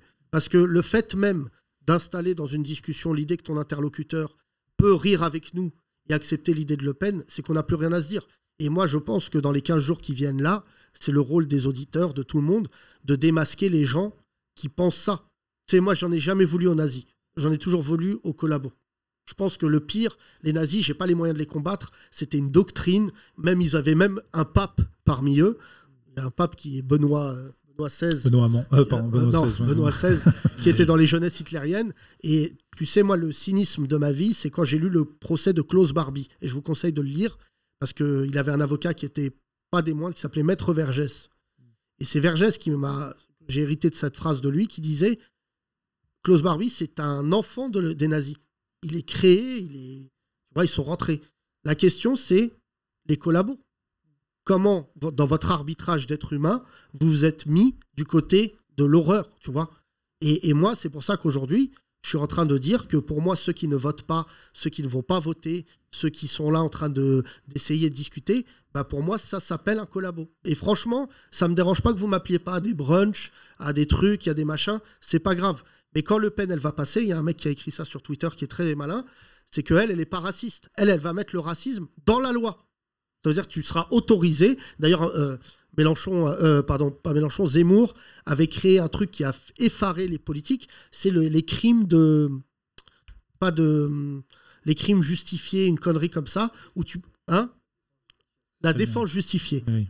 C'était dans le programme de Zemmour. Comme quoi tu peux tirer sur. peux un- tirer Permis sur quelqu'un. tuer, ouais. Ouais. Permis de tuer. Et en fait, c'était quoi? C'était pour, euh, en référence à ce bijoutier qui avait malheureusement, euh, je crois, avait été euh, assassiné Oui. À Oui. Nice. à Nice, Ouais. qui est une tragédie horrible. Mais si tu commences à rentrer le droit américain, ça c'est le droit américain. C'est-à-dire qu'en fait, c'est qui le libre arbitre? Ça veut dire que les gens, ils sortent un flingue et tu te serais retrouvé comme aux États-Unis avec des milliers, enfin, je vais pas exagérer, des centaines d'Arabes Noirs qui auraient été butés par des blancs fachos et les blancs fachos auraient dit, euh, excuse-moi. Et, et ça, ça aurait été quelque chose, euh, tu vois. Et, et- et je viens d'apprendre par un pote à moi qui fait la campagne là que dans le programme de Marine Le Pen, euh, celui-ci là, Oui. il faut le lire, hein, les journalistes qui font pas leur boulot, elle vante l'idée d'une alliance avec Poutine. Mhm. Dans son programme là actuellement, il n'y a aucun journaliste qui en a parlé. C'est Julien Normandie qui en a parlé hier, qui a dit Mais lisez son programme. Mhm. Lisez le programme de Marine Le Pen, il y a écrit Je veux travailler avec Poutine. Ça fait six semaines que le gars, on, toute la presse bobo dit Ah, il n'est pas gentil, et personne ne dit en question numéro un, on t'enlève l'immigration, on t'enlève juste, est-ce qu'on est d'accord que vous voulez travailler avec Poutine Et ce qui est en train de sortir, par contre, ça c'est confidentiel, mais ça commence à faire son chemin, et je le dis dans ce podcast, c'est le fait que Poutine serait connecté avec Le Pen en ce moment. Qu'en fait, le- les Américains, leur crainte numéro une, c'est que la victoire de Le Pen, ça soit la victoire de Poutine. Et le fait qu'il récupère Paris, ça serait la plus grosse prise de guerre en fait de Poutine. Parce que s'il rentre, si tu mets Le Pen au pouvoir, les réseaux russes à Paris vont faire un carnage. Et ce dont on parle aussi très peu, je l'ai entendu brièvement, c'est la dette. La dette qu'a le Rassemblement national envers euh, les banques russes. Bien sûr, 24 millions d'euros, je crois. qui ont été validés par, euh, par, euh, par Poutine himself. Merci mon cher Odin. Rodin Merci Odin. Embrasse-toi. T'étais chaud sur les Allemands, Yacine. Euh, alors attends, qui, qui j'ai pas vu? On va prendre euh, notre euh, cher invité. Ok. Merci Walid. On a Merci, Walid. qui s'en va. Thomas, il est temps de recevoir Bien. un invité. Tu nous Oui. as demandé de le recevoir. Ah oui, gentiment. bah écoute, on, l'a, on, l'a- on s'était calé, c'est vrai, il y a un petit moment sur cette date, mesdames et messieurs. Faites un accueil à monsieur Gary Youngson, s'il vous plaît. Les 30 Glorieuses. Sympa comme accueil, Gary, ou pas? Validé, très bel accueil, merci Je beaucoup. pas prévenu Yacine. Et puis tu m'as appelé tout à l'heure, tu me dis ouais, je suis là. Ah oui, c'est vrai, on avait calé, mais moi évidemment. Exactement. Et euh, parce que tu as euh, sorti un bouquin qui s'appelle Be Hip Hop. Et qu'est-ce chambé Et donc, du coup, Yacine, c'était pas au Regarde. courant. Tiens, je Merci, mon vois, je Voilà, donc euh, dis-nous un petit peu ton parcours, toi. De, Chez Véron Édition, il faut saluer la, la Ouais. maison d'édition qui a pris le risque de te. Ils ont pris un vrai risque et c'est un vrai truc que tu dis. Non, non, non, blague à part. Ouais, ouais, bah, C'est- vrai. un vrai risque parce que dedans, je parle français, entre guillemets. Je parle de, du hip-hop et de cette euh, sous-culture, comme dirait Monsieur Zemmour, mais qui est plutôt pour moi une contre-culture qui vient à l'opposition du de la monovision très occidentale, euh, préétablie et dominante de notre monde actuel. et euh, j'y vais avec mes mots et qui sont pas Pas doucement, parce qu'on a Kino, là. euh, En gros, c'est que j'y vais pas avec ces mots-là. Sous-culture. Voilà. Non, mais- T'as vu, là, il en est passé en surculture, là, d'un coup. Non, non, mais j'y vais pas avec ces mots-là dans le livre, Non, mais avec sans- euh, beaucoup sans- de vulgarité, etc. Et en vrai, ça, la moitié des, des maisons d'édition. Déjà, parle-nous de toi, mon cher Gary. Oui, T'inquiète, d'où ici, t'as le temps, franchement. d'où T'es pas viens-tu, sur France euh, Culture. D'où tu viens, déjà Je viens du 91, mon cher Yacine. Tu as quel âge? J'ai 30 ans. D'accord. Gary Youngson, ça sonne Quinry, c'est quoi? Ça sonne qu'un c'est euh, ghanéen d'origine, donc anglo-saxon. Ok. Et je préfère que ce soit plutôt africain avec des sonorités anglo-saxonnes qui sont liées euh, au passé colonial plutôt que euh, américain. Alors, on dit que les pays anglo euh, d'Afrique sont ceux qui s'en sortent le mieux. Euh, tu vas au Ghana, toi? J'ai pas encore été. Écoute, j'ai mon billet. vrai? Ouais, en français, vraiment. Là, je viens d'avoir mon billet de côté euh, qui est au chaud pour que je puisse faire un retour aux racines. J'ai été dans beaucoup de pays en Afrique, mais pas encore au Ghana. Je travaille avec euh, des Ghanéens dans ma vie, donc je vais venir sur ça après. Mais, mais j'ai pas encore été parce que j'ai pas envie d'y aller d'abord pour taffer. Tu vois, j'ai envie d'y aller rencontrer mes famille? racines, ma, famille ma famille. C'est ton au père qui est ghanéen ou ta mère? Ouais, mon, mon daron. Juste parce qu'on s'intéresse à toi, comment ton père se retrouve en étant anglo en France et pas dans un autre pays? Bah, je pense que c'est un choix de, de- de sa part de vouloir fuir un petit peu euh, ce qui est euh, le schéma préétabli. T'es ghanéen, tu bouges, tu vas au UK ou aux States, basta. Et en fait, c'était vraiment d'aller dans un, dans un autre mouvement, d'un refresh de sa part, d'une rupture avec, euh, je pense, sa vie. Et c'est- c'est ce qui est censé euh, être fait quand tu bouges vers l'Occident, tu vois, c'est dans ces territoires-là. Après, euh, les euh, darons euh, africains des générations précédentes sont des hommes assez mystérieux, donc j'aurais pas plus de détails sur les Ouais. décisions de son départ. Je te Tous, cache pas. on, on sait pas, des fois, t'apprends que c'est pour une meuf, t'es Ouais, de ouf, choqué. de ouf, de ouf. Euh, euh, tes parents faisaient quoi dans... Enfin, font quoi Ou faisaient quoi? Ils faisaient, parce qu'ils sont retraités tous les deux, je suis euh, jeune, mais eux sont vieux, parce que je suis le, le plus petit de la fratrie. Et, euh, et bref, ma daronne, elle était animatrice puis directrice dans les maisons de quartier, les MJC. Ok. Localement, 91 Ouais. Ok. Ouais, ouais, ouais. Évry Évry, Grigny, Savigny-sur-Orge, Viry-Châtillon, Ah euh. Juvisy. euh, voilà. La grande borne. Euh, ouais, ouais, ouais. Le je fameux suis- marché où je suis allé l'autre fois, donc euh, tout le monde me regardait parce que je suis blanc. Et euh, où j'ai voulu acheter euh, cette fameuse pâte à tartiner qui en fait était un savon. Oui, oui, et donc euh, là, je suis parti parce que moi je connais pas. Je dis ça a l'air bon, je vais goûter. Et en fait, c'était un savon euh, d'une daronne africaine qu'elle faisait. Et euh, voilà, mais je, ne- je- Elle aurait dû te le jeter, je pense. C'est Ouais, du beurre. Je suis parti, je suis plus jamais revenu dans ce cas. C'est du beurre. de- c'est du beurre, c'est le nom. Le beurre, ah oui, c'est ça. D'accord, ok, très bien. Non, non, mais c'est Beurre de bien, karité. Le, le- la grande borne, très beau marché. euh, Bien sûr, voilà, bien sûr. et- Euh, Mélenchon, 60%, Grigny. Ah oui? Ouais, élu Bah, au premier tour. Au moins ça vote. Euh, et ton père? Et mon daron, préparateur de commandes. D'accord. Euh, revenons à toi, Gary Youngson, maintenant qu'on sait que tu es, tu vois, qui tu es. Il y a un proverbe, tu sais, qui dit savoir d'où l'on vient, savoir où l'on va. Tu sais, dorénavant, sur France Culture, ils reçoivent des auteurs. On sait rien du mec, et en fait, ça conditionne beaucoup, j'imagine, ton éducation sur le livre que tu as écrit, Be-Hip-Hop, hashtag Be-Hip-Hop. Euh, comment, toi, t'es tombé dans cette, euh, dans cette culture hip-hop? Par ma mère. Justement, c'est euh, pas en allant dans les, dans les lieux euh, culturels, MJC, tu vois, ouais. les MJC, les machins, etc. Pas trop d'oseille pour me faire garder, donc je la suis, je galère, j'attends, je regarde, et là je vois des grands qui dansent, je vois des grands qui graffent, je vois des grands qui rappent, et tu dis, mais c'est pas mal du tout en fait ce qu'ils font, ils ont l'air de plus kiffer que moi qui galère. Et, euh, et voilà, je suis rentré par là, j'ai commencé à pratiquer, puis après j'ai euh, j'ai enseigné, puis j'ai produit, puis euh, j'ai T'as entrepris. enseigné quoi, euh, mon cher ami? La danse, j'ai commencé par la danse moi. D'accord. Et tu as fondé un label? J'ai fondé un label après parce que euh, j'ai commencé donc par la danse, j'ai produit des événements autour de la danse, un, puis deux, puis dix, puis euh, plus. Après, j'ai voulu produire euh, de la musique. Et euh, donc j'ai fait un album qui était très très cool, euh, que je raconte cette histoire dans le livre, avec, euh, avec des gros artistes actuellement qui sont très en place, qui sont certifs, tout ça, machin. Et euh, je me suis dit, super, chambé, j'ai réalisé un de mes rêves, j'ai mon CD, tu, tu fais, cool. tu fais référence à quel artiste? Soul King en auteur et interprète, et MKL qui est compositeur et réalisateur qui, qui a fait la moitié du rap français et en ce moment qui est, qui est sur en l'occurrence le retour du roi, des rois pardon. De, la section, donc euh, qui sont des gars super charmés avec beaucoup de talent et euh, qui m'ont fait confiance à ce moment-là. Et euh, vas-y, ouais, j'ai un bête d'album super, ouh, ça défonce. Ah, j'ai pas de structure. J'avais qu'une structure sur la danse, donc là, je crée mon label et puis ça avance. Et de ce projet-là, il en émane plusieurs autres. Et, après, de, de ça, je suis devenu éditeur. De ça, j'ai voulu entreprendre encore et j'ai créé une société Music Tech. Donc là, j'ai allié la- la- la- mon réseau, les- le digital actuel et, et autres pour, euh, pour monter un autre business. Et tu as produit une artiste qui est passée dans cette émission? Exactement, ouais, qui s'appelle euh, Juste Chani. Juste Chani, voilà. On a reçu son a tout son arbre généalogique. Ouais, on a reçu Monsieur son Orange, producteur, son, son- frère, Monsieur Orange, qu'on a reçu. Ouais, là- son, frère euh, qui est tout en orange là. Ouais, exactement, ouais. très, très mal, sympa. appelle Et pour, feu. et pour ce bouquin dont, dont on va parler, là, tu as- tu t'es entouré, je vois, de Kamal Osman. Ouais. Alors, tu peux nous parler de cet homme qui était euh, membre d'un collectif assez connu. Euh, le collectif Time Bomb. Voilà. Euh, Donc Time Bomb, c'est Oxmo, c'est Booba, c'est les X-Men, c'est euh, voilà, c'est juste la meilleure école de rap français, c'est des freestyles euh, qu'on peut retrouver sur YouTube ou sur des cassettes pour les puristes qui les ont encore à poncer où c'est des gros tueurs. Et donc Kamal était au départ de cette aventure, l'un des cofondateurs du collectif. Il a écrit un livre dernièrement qui s'appelle Time Bomb, qui raconte sa vie et l'histoire de, de ce collectif et à travers ses yeux. J'ai lu le bouquin, il m'a mais quand je te dis percuté, mais c'est genre percuté, transcendé, parce que je me Parce suis que toi, tu étais petit à l'âge d'or de Time Bomb. à l'âge d'or de Time Bomb, j'étais petit peu, mais là, je l'ai lu euh, il y a quelques années, le bouquin. Mais en fait, je me suis dit, damn, j'ai pas besoin d'être ou blanc ou riche et célèbre Tu pour t'es dit, écrire un damn bouquin. Ouais, Je me dis pas. Se ce- parle en anglais. ouais bah, je me parle en anglais parce que je parle anglais euh, un peu tous- tous les jours, mais je me suis dit vraiment, damn. Ouais. Euh, je je suis, tu vois, je suis. Toi, tu... attends, J'ai pas besoin d'être riche ou, ou- ou célèbre et- ou d'être blanc pour avoir le droit de raconter ma life. Tu vois, n'importe quel life, life compte et ça, ça, ça rejoint un peu ce que tu disais tout à l'heure. Il faut sortir de schéma de et on, on se le fait des fois nous-mêmes. C'est-à-dire, je m'auto-dévalue, ma vie a moins d'importance parce que l'opinion publique pense que ma vie a moins d'importance et on reste en- enfermé dans ces carcans-là. Lui m'a permis d'ouvrir les yeux là-dessus. Je lui ai dit, mec, c'est chambé ce que tu viens de faire. Je vais écrire mon livre T'as Et- écrit ton livre en combien de temps, cher ami? En un an. Donc je lui ai dit, je vais écrire mon livre. Je l'ai écrit, je l'ai rappelé au bout d'un an. Je lui ai dit, frérot, j'ai écrit mon livre. Il m'a dit, t'es chaud? Je lui ai dit, ouais, je sais, merci.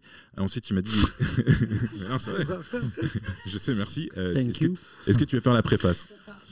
Et, euh, et euh, il m'a dit, ouais, avec grand, grand Ce plaisir. que je me dis, c'est que depuis tout à l'heure, j'aime beaucoup ton flow et, euh, et comment tu parles, mais je me dis, aux États-Unis, tu serais une star. Ouais. Parce que l'auto-plébiscite est un truc très américain, euh, tu vois, de dire. Euh, enfin, on en a connu d'autres des auteurs, mais de toute manière, c'est, on est déjà content de, de te recevoir parce que j'aime les gens qui racontent le hip-hop. Et, euh, même si ça, ça s'est beaucoup gentrifié, euh, et c'est quand même un peu le propos de ton, de ton livre, parce que c'est ce qu'il y a écrit. Il y a écrit euh, comment le hip-hop se positionne dans notre contexte géopolitique contemporain. Toi, t'as quel âge aujourd'hui? 30. 30 ans toujours. On va 30 dire ans, violin qui suit. d'accord. Je- je- je- Ouais, je- vas-y. Euh, euh, comment tu ressens le, le- Parce que j'ai l'impression qu'il y a moins d'opportunités dans le hip-hop euh, structurel pour les gens comme toi, mais jamais le mouvement indépendant, indé, du hip-hop n'a été aussi puissant. La plupart des grands artistes aujourd'hui, ils s'en battent les couilles des maisons de disques et ils le font bien savoir. D'ailleurs, des mecs de chez toi ont donné tout de suite la voix, c'est PNL. Ouais. Euh, euh, je rappelle, pour ceux qui ne le savent pas, toujours aucune interview, Ouais, ouais, ouais, tout à fait. toujours aucune photo. Tout à fait. Euh, et c'est pour moi, tu vois, genre, je suis pas fan Toujours absolu. aucun ciseau. Hein? Non, si, ils sont si, coupés les cheveux. coupés les c'est cheveux. ça. Mais, euh, mais euh, surtout, ce qui est impressionnant, c'est qu'ils ont réussi à tordre l'industrie du disque et ils sont toujours euh, dans cette bonne vieille ville. euh, euh, Ouais. Et ils sont toujours Corbeil. entartorés de Corbeil. Et, et en fait, ils ont. Il n'y a pas que qu'on ouvert la voie, mais si tu veux, c'est un mouvement généralisé de façon. Enfin, il y a deux trucs. Il y a les évolutions structurelles parce que sur le marché de la musique, c'est beaucoup moins cher de produire et donc de s'auto-produire de facto. Donc, il y a moins besoin des majors à part pour l'oseille. Mais sinon, faire son album, ça coûte pas si cher. Donc, c'est déjà un. Aujourd'hui, aujourd'hui. Aujourd'hui, Oui, Aujourd- ouais, vraiment aujourd'hui, c'est pas si cher. Et de l'autre côté, c'est que euh, donc tu as de plus en plus d'empowerment et d'indépendants, etc. Et après, c'est qu'en France, on a craqué un peu ce truc-là. Dans le hip-hop, on s'est rendu compte ah mais les anciens, ils sont mangés des vrais rodkas en fait dans les signatures qu'ils avaient. Maintenant qu'on a commencé un peu à évoluer et à tirer des leçons du passé, bah on va pas prendre juste 6% sur les revenus qu'on génère. On va prendre le maximum parce que c'est notre musique. On va s'enregistrer, on va être producteur et on va aller chercher euh, les majors uniquement pour l'oseille. Et c'est vrai que nous, on se pose la question souvent dans ce podcast, mais comment concilier Aujourd'hui, on parle de rappeurs engagés et de rappeurs euh, qui font de l'oseille. C'est en gros les deux, deux groupes qui se qui s'opposent. Euh, Just, Just Shani, d'ailleurs, est une rappeuse qui quand même prend des positions euh, voilà, dans, dans ses textes. On peut concilier les deux aujourd'hui. On peut parler de vraies choses, d'être engagé, pas forcément des Yankees, des terre-terre et de la moula, et euh, faire de la bonne musique. Aujourd'hui, c'est pas incompatible. Mais même si on veut pas juger le contenu, c'est toujours facile pour nous, à nos âges respectifs, de critiquer ce phénomène de la moula. Euh, euh, mais Niska, typiquement, bon, déjà, est un très bon rappeur. Et encore une fois, ouf. il faut rappeler que le 91 est un vivier assez impressionnant. C'est Brooklyn. Euh, 9 ans, on est Brooklyn pour New York, ça y est. Ouais, là, t'es allé un peu loin dans Non, l'ambition. non, non, Puis tout à non, l'heure, je te non. laisse. Laisse-le, Non, laisse-le. non, non, là, vraiment, euh, est Ce qui se passe avec American le 9 ans, Dream, c'est incroyable. et- Damn. Non, non, ce qui se passe avec le 9 ans, c'est incroyable. Mais non, en tout cas, musicalement, la force d'un Niska, c'est euh, la symbiose entre l'afro-trap et le rap street. Oui, oui. Et euh, tu vois. il- Oui, c'est vrai que Niska, il a. Non, mais après. euh, je- Et je- non, mais surtout, il fait tout. Il- Ouais. Il chante, Oui. il rappe, Oui. il se back. C'est quand même, ça doit être horrible de travailler avec ce gars-là. Il fait tout tout C'est seul. lui qui loue les animaux qu'il y a dans ses clips. Le- les dresse. Les lynx. Mais surtout, ce qui est fou, ce qui est, ce qui est fou, c'est que euh, la capacité aujourd'hui euh, du, du- c'est ce qui se passe d'ailleurs. euh, on peut faire un parallèle avec la politique. C'est que les mecs de banlieue qui faisaient du rap ont tellement pas été niqués par le système. Et mon cher euh, Gary, je vais te présenter quelqu'un d'important, parce qu'on a toujours à apprendre des anciens. Euh, c'est que en fait, ils ont tellement été manipulés, tellement été euh, dévalorisés que tous de leur côté, ils ont fait leur histoire. Et aujourd'hui, ce qui est dévalorisé, c'est le fait de signer en maison de disque. Ouais. Contrairement à l'époque, tu vois, nous on était à Génération pour te raconter un peu notre vie. Quand tu avais signé dans une grosse boîte, c'était. Nous, quand le tu étais à Génération, et les mecs indés, et tu parlais de Time Bomb, je crois Ouais. qu'on est bien placé pour en parler, puisqu'on fait partie de la radio qui a fait Time Bomb. On a connu Menace Record aussi. Ouais, on a connu. euh, et, et je me souviens, moi, je vais dire la vérité, pour être euh, un peu barbare, de négro et de bougnoul, surtout de négro, qui était vraiment un truc plus. euh, et j'utilise le terme péjoratif parce que ils nous voyaient comme des négros et des bougnoules. Et je me souviens de Menace Record, qui était un label extrêmement. euh, bon, voilà, qui était affilié à Death Record de Death Row de, de Knight, avec Baez, qui était un mec formidable, qui était un Renoir avec des biceps, des triceps, des quadriceps, qui passait sa vie à faire le gangsta. Remonte-c'est les quadriceps, Hein vite fait. Hein non, mais il passait sa vie. Non, mais quand je te dis que c'était une machine de guerre, Ah ouais. c'est que quand Il il, arrivait, il avait une toute petite voix. Donc il Ouais. arrivait, C'est t'arrivais, tu disais, il va, il disait bonjour, vous allez bien? Et donc un mec formidable. Et je me souviens quand il a lancé Menace Record, toute l'industrie du disque, il produisait Alibi Montana. Ouais. Et Alibi Montana, bon bah c'est c'est quand même un mec qui a fait dans le hip-hop. Et en fait, il y a eu un. On était nous à l'époque à Génération, on a commencé à passer un album, ça a cartonné. Et Baez, c'était le mec derrière. Et il a commencé à tenir tête très violemment aux maisons de disques. Et c'est là où j'ai découvert avec stupeur que tous les blancs bobos de maisons disques, parce qu'il y a très très peu de Renois, Ouais. euh, ont fini par se mettre d'accord, en étant des opposés tout le reste de l'année, qu'il fallait tuer le négro. Et nous, on lui disait souvent, ils veulent tuer le négro. On lui disait, il nous disait, vous imaginez, Sony, Warner, tout ce que tu veux, ils sont en guerre toute l'année, mais ils sont raccords sur un truc, c'est qu'un Renoir ne peut pas gagner son oseille. Mon cher Gary, je te présente quelqu'un avec qui on travaille. Vous pouvez l'applaudir, s'il vous plaît, Chakri. Yo. Bonjour. Et Chakri va lire ton livre, je pense qu'il va le dévorer. Chakri, il a euh, une histoire un peu, un, un peu sympa, mon cher Gary, qui est liée à ce, à ce que tu es, mais je pense pas qu'il est dans ton livre. Chakri, il a un frère qui s'appelle Cut Killer, vraiment un DJ qui commence. Et c'est, ils ont structuré ensemble cette histoire familiale qui a commencé, je le rappelle, dans une chambre où un mec faisait des mixtapes. Et d'ailleurs, ce qui est assez marrant, c'est que j'ai vu la mixtape de Cut Killer à l'expo Hip Hop 360, Qui est une super expo. qui est magnifique. Que je recommande et, de ouf, ouais. Et je leur demanderai. Ton livre est en vente là-bas? Tu peux leur redemander, effectivement, parce que euh, j'appuie aussi. D'accord. fait, je travaille, sur, je travaille aussi sur cette expo. Euh, mais euh, bon, c'est euh, pas la même chose quand c'est moi qui dis prenez mon livre, c'est le meilleur, que quand c'est quelqu'un de Il n'y a l'extérieur. que chez nous où Voilà. tu peux te la raconter de Voilà. Euh, Donc, pour. tout ce que dit euh, Gary, euh, ma question, je te la pose puisqu'on travaille ensemble. Euh, comment tu ressens l'évolution des maisons de disques et de, et de l'industrie, du spectacle plus largement, sur le hip-hop? Toi qui as 20 ans de plus que Gary. Bah, Oui, ça, vrai, va tellement mal qu'ils sont obligés de devenir tourneurs, qu'ils sont obligés de prendre d'autres métiers. Mais c'est vrai que le côté major et produire des artistes, ça devient de plus en plus euh, quelque chose de moins commun parce que chacun est dans son coin, est indé et peut sortir des disques tout seul. Donc, mais euh, ce que vous disiez sur le, c'est qu'aujourd'hui, même encore dans ces fameuses maisons de disques, on a encore les mêmes personnes qui nous ont stigmatisés pendant 30 ans Ah ouais. qui nous ont fait signer les pires contrats de la Terre, qui nous ont pas respectés, et ainsi de suite. Mais euh, tu Et comment les as toi tu encore. te sens, je- sans encore là. nommer qui que ce soit, comme tu dis, c'est quand même une scène de film. T'as vu des mecs, toi en plus, qui ont dû évoluer dans la boîte. Ah, qui moi, ah, j'hallucine, c'est malgré, parce qu'avant c'était quand même beaucoup plus effervescent que maintenant, euh, dans le sens où euh, ça pouvait se régler euh, vraiment, vraiment que le mec débarquait à un label et tapait tout le monde, parce que j'ai vu ça plusieurs fois. Et les mêmes mecs qui font signer, euh, qu'on fait signer, qui arnaquent des gens, qui continuent d'ailleurs à les arnaquer, sont numéro un des labels. Chez Sony, chez Universal, chez tout le monde, il y a encore des trucs, il y a encore des gens. Alors bon, aujourd'hui, ça devient plus de la distrib. Ils veulent faire de la distrib majoritairement parce que les mecs sont bien dealés. Mais les artistes sont souvent des flemmards. Ils montent leur label, mais ils mettent pas les secrétaires, les assistants et tout ça. Tant mieux, ils gagnent plus d'argent avec les plateformes, et ça, c'est vrai. Grâce à ça, vous Les avez plateformes, plus d'argent. c'est ce qui a fait, euh, d'ailleurs, je sais pas si tu l'évoques dans ton dans ton Beaucoup. livre, ce qui a sauvé le rap, ce qui lui a donné sa dimension d'aujourd'hui, Mm. c'est surtout les plateformes. Alors, c'est pas euh, le rap uniquement, c'est l'industrie musicale de façon générale. Oui, mais le rap, Non, c'est dans l'autre sens. En fait, c'est l'industrie musicale et en fait, comme le rap est beaucoup consommé par les jeunes et qui sont ceux qui sont les, les principaux consommateurs des plateformes, c'est le genre prédominant sur les plateformes. Et l'industrie musicale aujourd'hui repose à 50%, en tout cas en France, sur les chiffres du rap. Parce que 70% de l'industrie, c'est du stream et à peu près 70% du, du stream, c'est du Peura. Donc en fait, tu fais le, ton petit calcul vite fait en maths, tac tac, et tu arrives vraiment à la moitié qui vient de chez nous.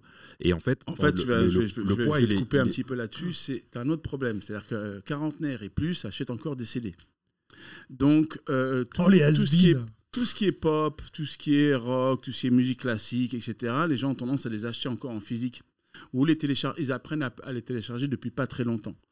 Mais même les plateformes de streaming n'avaient pas certaines références. Et les gens n'avaient pas pris cette habitude d'écouter justement la musique sur les plateformes de streaming. C'est pour ça qu'il n'y a que des jeunes. C'est toujours un effet jeune, comme sur les plateformes de, comme sur les réseaux sociaux. D'abord les jeunes, après les vieux. Donc là, tu commences à avoir sur les plateformes de streaming des références qui n'existaient pas avant. Et là, les vieux, ça commence à les intéresser aussi. De pouvoir écouter, de comprendre qu'avec 10 balles, tu vas pouvoir écouter toute la musique que tu veux. Mais ils sont quand même encore toujours Même basés pas sur le toute la musique que, tu veux, tu Il y a des tenir. albums incroyables, historiques, qui sont pas sur les. Ça, c'est ouf ou pas de voir ça? Bien sûr. Des albums Et là, pourquoi? historiques Parce qui sont pas a- sur les plateformes. Bah, Et bataille de deal. Bah, j'en sais bataille rien, de deal oui. avec les majors. Bataille Ouais, de ça. droits. Et surtout, ce qui est marrant, ce que disait Gary tout à l'heure, c'est que les rappeurs ont retrouvé leur vengeance sur les plateformes. Parce qu'en fait, certaine manière, oui. certains disent. Tu m'as eu quand c'était en physique, Mhm. mais on sort pas le streaming tant qu'on s'est pas mis d'accord. Mais la folie, c'est que tu as beaucoup de maisons disques qui disent bah, C'est pas grave, Renoir. C'est pas grave, Rebeu, tu gagneras pas d'oseille. Mais moi, je- là où je suis d'accord avec ce que tu as dit, on peut, on est, nos propos sont complémentaires. C'est pas le rap qui a sauvé les, les, les, les- les plateformes pour moi. Les plateformes ont sauvé les rappeurs. Pourquoi? Et ça, je t'en parle parce qu'on l'a vécu. Parce que les rappeurs, les petits rappeurs, ont dorénavant un modèle économique. Je te prends l'exemple, par exemple, d'Alonso, qui marche très, très, très, très bien sur les plateformes. Et la vérité, c'est qu'en physique, ça aurait moins marché. Et ça a donné une existence à des petits rappeurs qui étaient bons techniquement, qu'on a Oui. connus nous, Mhm. et qui en fait ont mis leur contenu sur les plateformes. Et euh, comme dit Thomas, bah, c'est référencé de la même manière que les grands rappeurs. C'est maintenant, enfin toi, tu m'as l'air d'être un geek du hip-hop, et c'est nécessaire. Mais si tu veux, moi je le ressens aussi euh, en, France, c'est que les maisons de disques ont été calquées, je pense, sous, un modèle post-colonial, euh, et pour pas dire colonial. C'est-à-dire que longtemps, les rappeurs étaient l'objet du- d'un comment fantasme, et dès qu'ils avaient un problème ou un truc comme ça, ils étaient écartés. Et tu vois, moi je me souviens d'une polémique que j'ai connue, que tu n'as pas connue, mais dans laquelle j'étais très concerné, c'est quand Diams a pris Motown. Encore une femme de chez toi. Et Diams a pris Motown et ça avait créé une polémique de malade. Tout, il y avait des militants, euh, bon je suis le premier concerné, il y a un mec qui était monté sur scène lire un courrier durant les trophées du hip-hop. T'as pas vu les trophées du La hip-hop lettre de Guy Moquet. Voilà. Ah non, c'était pas ça. non. Il était monté sur scène pour lire une lettre à charge contre Diams. Et moi, c'était mon premier euh, gros show. C'était en direct à la télé, les trophées du hip-hop. Pour te dire comment le hip-hop n'est pas connu, je raconte l'anecdote jusqu'au bout. Les mecs de Sécu de, l'Olympia, c'est des bikers, c'est des vieux rockers. Et quand ils ont vu le Renoir euh, monter sur scène, ils ont cru que c'était un membre de Sniper. C'est moi qui leur ai dit, le Renoir là, il n'est pas dans le groupe. Ah, regarde, c'est Blacko. et en fait, il a pris un papier et il m'a dit Je vais lire une lettre sur la Motown. Et t'étais pas là à l'époque, mais toi, Chakri, tu te souviens Ouais. C'était chaud de ouf. Tout le monde voulait la peau de Motown, Diams et tout. Et d'un coup, je vois le mec qui va lire le courrier et je me dis Bah vas-y, laisse-le lire. Tu vois il a le droit de lire. Il a fait un truc assez marrant qui va te faire rire c'est que je lui ai dit Vas-y, lis. Et Juste avant que je le laisse lire, il me dit De toute manière, tu vas rien faire. Il m'a dit ça. Euh, chasser l'arabe, il revient en chameau. J'ai pris sa lettre, je l'ai déchirée. Oh là là. Devant tout le monde. Et qui c'est pas Et- pour toi, Kino. Et, et Euh. là, et là, il y avait, non mais frère, il y avait 2000 mecs du hip-hop dans l'Olympia, des Gremlins, c'est la scène dans le cinéma. Donc, ouais, ouais. Et c'est là, je pense que c'est ce jour-là où on s'est dit, Yacine, il peut gérer l'ingérable. J'ai dit, la soirée continue. Le mec, il est venu me voir le lendemain à Génération, c'est parti vraiment en live. Il dit, voilà, tu, tu portes préjudice à la cause. Et deuxièmement, dis-moi un Renoir aujourd'hui en maison disque qui peut gérer la Motown. Le problème, il n'est pas de, que Diams soit là. Et en plus, je vais dire la vérité, ça m'a pas l'air la plus illégitime pour gérer la Motown. Euh, Elle rappe, elle fait. Mais surtout, le problème. Aujourd'hui, c'est plus Momotown qu'elle peut gérer. Ouais.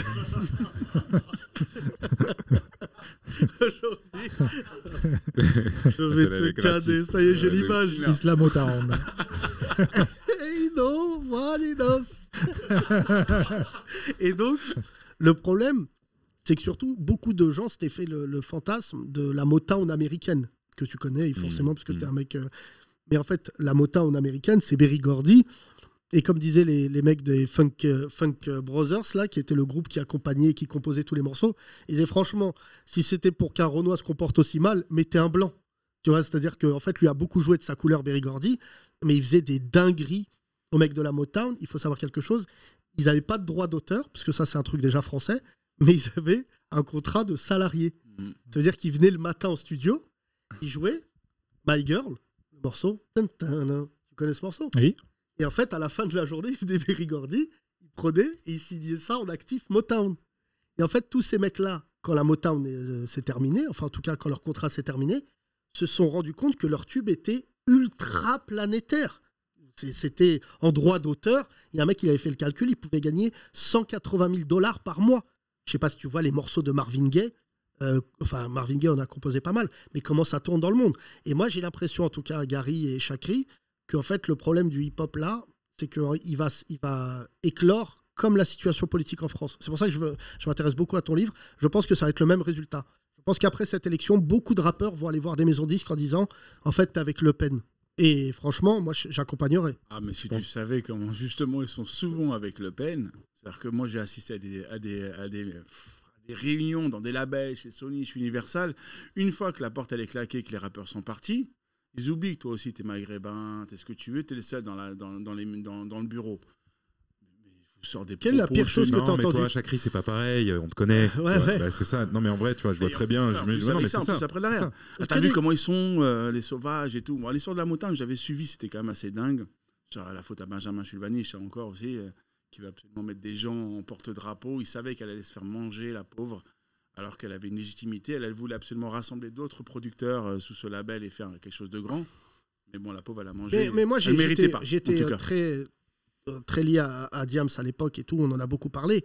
Ce que je trouve horrible, c'est pas le fait de s'en prendre à elle qui était un bouc émissaire, c'est qu'objectivement, aujourd'hui, en quasiment 15 ans après, oui, c'est 15 ans, bah, en fait, euh, il n'y a toujours pas de Renoir important dans l'industrie du disque. Alors, pas, en France, pas encore. Et en fait, ils ont des, combats qui sont différents. Et en fait, c'est pour ça que c'est très, très politique. Et que je pense qu'effectivement, on devrait libérer davantage la parole dans, dans le rap. Et que malheureusement, par rapport aux dernières élections, tu citais bah, Medine et Kerry qui sont vraiment. Et euh, Nekfeu aussi qui s'est positionné euh, très visiblement. Certains autres sont engagés et euh, font quand même de l'oseille. Euh, donc, pour, pour revenir sur ça, mais il y en a peu. J'aimerais qu'il y en ait beaucoup plus parce qu'on est les seuls à donner la voix vraiment donner une voix à, à- à une jeunesse, à une culture, à, à une partie du monde oubliée. Donc j'aimerais qu'il y en ait plus qui, qui, qui se Si positionnent. nous, on a été revendicatif à l'époque, c'est pour autre chose. C'est que déjà, on était diffusé nulle part. Ouais, mais c'était. On était joué nulle part. On avait une raison d'être, de monter au créneau. En plus du racisme qui était euh, aux alentours. Là, vous arrivez, vous avez tout cadeau. Exactement. Vous avez tout cadeau. Et même plus que nous à l'époque. Et vous en faites rien. Ouais, alors. Mais alors rien, vous voulez que de l'argent. je- tous. je te casse- je te casse Et je peux t'assurer qu'une fois, Non, une non, fois que le chèque il est posé, Ouais. les mecs ils calculent plus rien. Moi, je suis juste plus de un cause. petit peu contre le truc un peu générationnel, genre vous et nous les OG. Moi, j'ai grandi qu'avec des OG, les gens qui m'ont introduit dans OG, la alors, culture, définis OG. des, des anciens ou des personnes qui sont euh, d'une génération ou plusieurs Mais je générations crois vraiment que dans ton coin, en plus, maintenant que je réalise, tous les mecs du 9-1, vous êtes un peu dans le franglais. OG, tout ça, ça Parce parle que comme OG ça. c'est chez quand même original gangster et on n'était pas. euh, Ouais, je suis pas un gangster moi personnellement. Non, je suis dans le rap, je suis pas Les yeux, les yeux. Mais vas-y, vas-y, les yeux, Attends, mais- vas-y, vas-y, c'est vas-y, des Gary, prends la parole. Ceux qui votent Macron. Voilà. Ouais, ouais. Je- En fait, non, je suis juste pas trop forcément pour cette espèce de clivage, genre vous, nous, genre les anciens, les jeunes.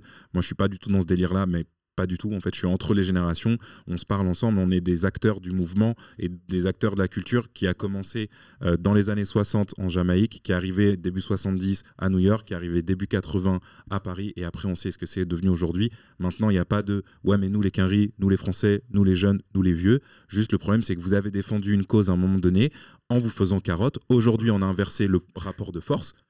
On ne se fait plus carotte. Mais non, mais quand, quand je dis ça, c'est toi qui l'as dit. Mais Non, continue comme ça, parce que les artistes que tu m'as cités, là, moi je les connais tous, hein, les Soul non. King, je travaille avec eux, tout ça. Non, mais c'est pas. Attends, attends, te- Chakri, laisse-le finir. attends, quand je te dis ça, c'est.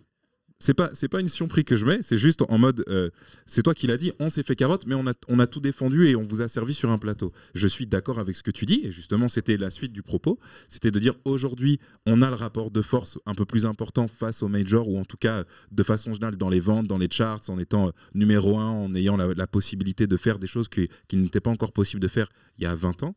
Et je pense qu'on devrait aller beaucoup plus loin.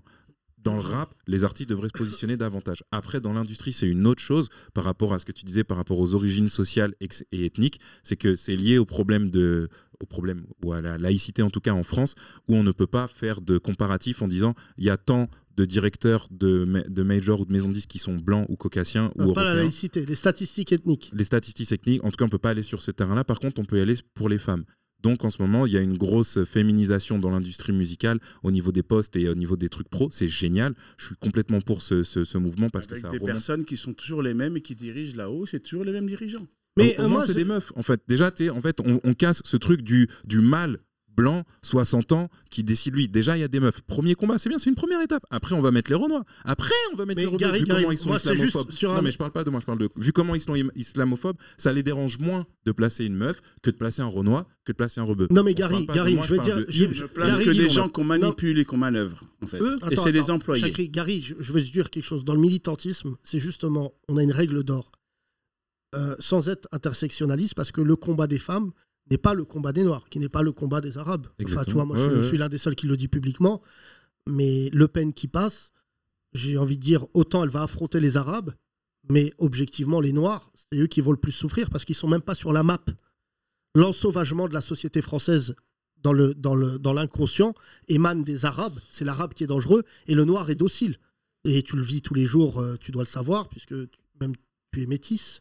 Mais la contrariété du Noir, c'est celui de dire l'infantilisation permanente. Euh, je te conseille les écrits de Rokhaya Diallo, ma frangine, qui explique que depuis maintenant 40 ans, la manière même de dessiner le noir, euh, ses formes arrondies, ces trucs. Grand font- sourire, banania, etc. font qu'aujourd'hui. Ouais, ouais. je comprends que des gens en veuillent à Issa Doumbia.